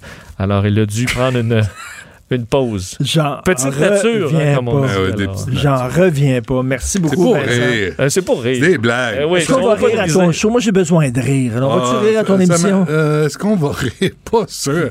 Euh, on, va, euh, on va parler à, à 10h30. On rejoint, on va rejoindre euh, M. Château qui est au- à Minneapolis depuis 20 ans. Il habite là. Vous l'avez reçu Ah, il hier. est excellent, manquez le pas. Fait que nous, on va, on va, on va le faire. C'est Alex qui l'a sorti. La réaction. Puis en passant, aujourd'hui, Minneapolis, ça fait cinq ans que Prince est, est mort. euh, Ah, d'overdose. Fait que c'était un fils de Minneapolis. Ben là. oui. Il habitait là. Euh, donc, c'est quand même particulier. Et euh, M. Écoutes-tu Château... ça encore du Prince, toi? Non. Ah non. Non, mais c'était trop. Toi, Vincent, écoutes-tu Non, ben? C'était trop c'est l'homme qui a fait le plus de chansons pour le un petit nombre de hits, là, parce que lui, il en a fait des centaines. Oui, On ouais. s'en souvient de trois. Non, c'est pas Non, vrai. c'est pas- Non, non, il y a un méchant catalogue. Ouais. Là, c'était un culte. Un long catalogue. Un long tu catalogue. Oui, oui, non. Hey, Je trouve pas ça très bon, je m'excuse. Ben non, ben c'est- ça c'est correct, mais t'es habillé en mauve avec des talons hauts. Non, mais il y a la, les, les- c'est un les- choix personnel. As-tu vu son film? Euh, non, Purple Rain. Rain, c'était extraordinaire. Ah non, c'est épouvantable. C'était extraordinaire. C'est C'était épouvantable. bon. Ben non, c'était l'époque. Mais à part Purple Rain, cheveux. puis, euh, Dis-moi que t'as jamais eu de gros cheveux, toi? Ah oui. Ben oui, t'as eu des grands. Arrête, c'est l'époque. Et là, il y a, une scène, il y a une scène, il y a La une scène. cancel culture, là, tu sais, on va... Il y a une scène où son beau-père bat sa mère. Ben oui. Là, Prince, il veut défendre sa mère, puis part à courir avec ses talons Ben hauts, tout en mauve. Ben oui, là. puis là, il est fâché. hey, hey, hey. Mais il a fait une bonne mi-temps du Super Bowl. Je lui donne ça. Il était extraordinaire. Vraiment en bon, 2007, ouais. je pense. Tout un showman, J'avais reçu André Boitelage j'étais à la TQS. Puis André Boitelage vient en entrevue pour parler de politique. Puis je dis, avez-vous regardé euh, le Super Bowl hier, tu sais? Puis là, il me dévisage comme si j'essayais de le piéger. Moi, j'essayais juste de l'humaniser un peu, là, qu'ils disent, ouais, j'ai regardé ça avec des amis, ou avec, tu sais, puis on a regardé à mi-temps, puis c'était cool. Juste du small Ben talk, oui. tu sais, pour commencer Ben, pour les cinq ans de il la- voulait Pour, pour les cinq ans de la mort de, euh, de Prince, tu pourrais l'avoir, André Boitelard, aujourd'hui, qui pourrait te parler de ça. On, on peut faire la demande. Bref, euh, à 11h, on a Alain Babineau, l'ancien euh, policier de la GRC, euh, qui va revenir sur le procès de Chauvin. Ça s'est réglé hier. C'est une bonne Euh, tu vois, tout de suite après, à Columbus, en Ohio, il y a un policier qui a abattu une adolescente noire qui avait un couteau dans les mains, euh, qui allait s'en prendre à une autre adolescente noire. Puis là, tu dis, euh, est-ce qu'il n'aurait pas pu utiliser le taser? Est-ce qu'il n'aurait pas pu avoir une autre intervention? En même temps, tu fais quoi? T'es pas ici, t'es dans la rue, tu vois un individu avoir un, un, un ma- un- un poignard, un couteau dans les mains, puis qui vise l'autre personne qui est sur la voiture, puis tu sais que ça va se décider comme ça. C'est pas une job facile. Aux C'est un policier blanc? Euh, je ne sais pas, je Mais ils ont publié toutes les caméras. Je pense qu'ils voulaient vraiment montrer que la, tu vois que la scène, c'est le chaos, là, et pas à Oh, cause ouais, des ben, policiers, c'est-. Hey, un moment de violence, là. On n'est pas formés. Nous autres, en tout cas, les civils, on n'est pas formés. Ça, de la Chauvin, c'est un autre truc. Chauvin avait 9 minutes pour, répondre. Ouais, pour non, réfléchir. Chauvin, c'est une autre affaire, Là, c'est sur à la seconde. C'est aberrant. Moi, je veux savoir ce qui va arriver aux autres policiers qui n'ont rien fait. Ben, exactement. Tu sais, ça aussi, eux autres aussi sont Oui, complices. à. Et à midi, on aura Nancy Delagrave parce que là, on a eu les résultats de la qualité de, de dans les écoles, mais de, on sort ça au mois d'avril, on voulait ça au mois de décembre. Que C'est comme si on prenait pas ça au sérieux, on n'avait pas pris ça au sérieux, et pourtant, il y, a des- il y a eu des éclosions dans les écoles au Québec. Et Donc, la, on- la- la moitié des, des écoles testées n'ont pas pa- respecté les normes. là. donc, euh, ça, ça, va pas très bien. ça. Bon, on va rire un peu quand même. Ah, oui, écoute. Hein, On va, on va peut-être faire jouer un extrait de, De- de surprise, surprise en Irak. Ah, OK. Non. Ça, c'est drôle. Prince. Il ouais, neige va- dehors, mon ben. On va te mettre une ceinture de bombe. puis- Mais avez-vous été pris, vous, à surprise, surprise, dans le temps que c'est Non. revenu? Non, vous n'êtes pas. euh, Non, moi, moi je, je- je devais, j'ai, euh, j'ai- je travaillais avec Surprise Surprise. Ils m'ont demandé pour, pour Piégé. prendre, prendre, piéger un euh, Renaud Miroir, OK. avec qui euh, je travaillais, puis tout ça. Puis t'as refusé? Et, euh, non, non, j'ai accepté, mais finalement, René, il l'a su Ah. qu'il était en tabarnane contre moi. Il Que- était, il que était tu- que tu furieux, voulais, là, le que- prendre? Oui, que j'avais participé Ben avec euh, Surprise Surprise pour le pi- piéger. Il était furieux. Finalement, Mais moi, mon inquiétude là-dedans, quand tu vois des vedettes qui soupaient, là, mettons, dans un, une joke, là, mais tu dis pendant les 2-3 heures qu'ils parlent, là, ils doivent déblatérer, je veux dire, sur des, du monde du, Hey, du on domaine. Ouais, moi, je là, connais des gens là, qui faisaient ça juste pour rire. Et là, devant en les- apprendre, les euh, gags, beaucoup, là, là. Je, les, je les connais, les réalisateurs, tout ça. Là. Fait avoir des extraits Euh, que tu supprimais ouais, rapidement. Là. Oui, oui, oui, oui, oui. Il y a bien des affaires qu'on ne sait pas. Ouais. Et que t'apprends dans un 5 à 7. c'est ça, ça se raconte. Bien, bien arrosé. Hey, tu savais-tu, là, tu sais, dans le sous-sol, quand ils ont trouvé de l'argent avec lui puis elle, là, puis lui, ben, il voulait partir avec, puis là, on a arrêté de tourner parce que là, on allait courir après parce qu'il partait avec l'argent pour le vrai. Je savais. jusqu'où tu protèges tes- les participants de l'émission s'ils font En fait, vraiment des conneries? Jusqu'où tu protèges euh, ta capacité à te faire poursuivre. Alors, merci à l'équipe Carl Marchand à la recherche et Maude Boutet. Merci beaucoup. Achille Moinet à la console, à la réalisation. On se reparle demain 8 heures et on écoute Benoît. Cube Radio.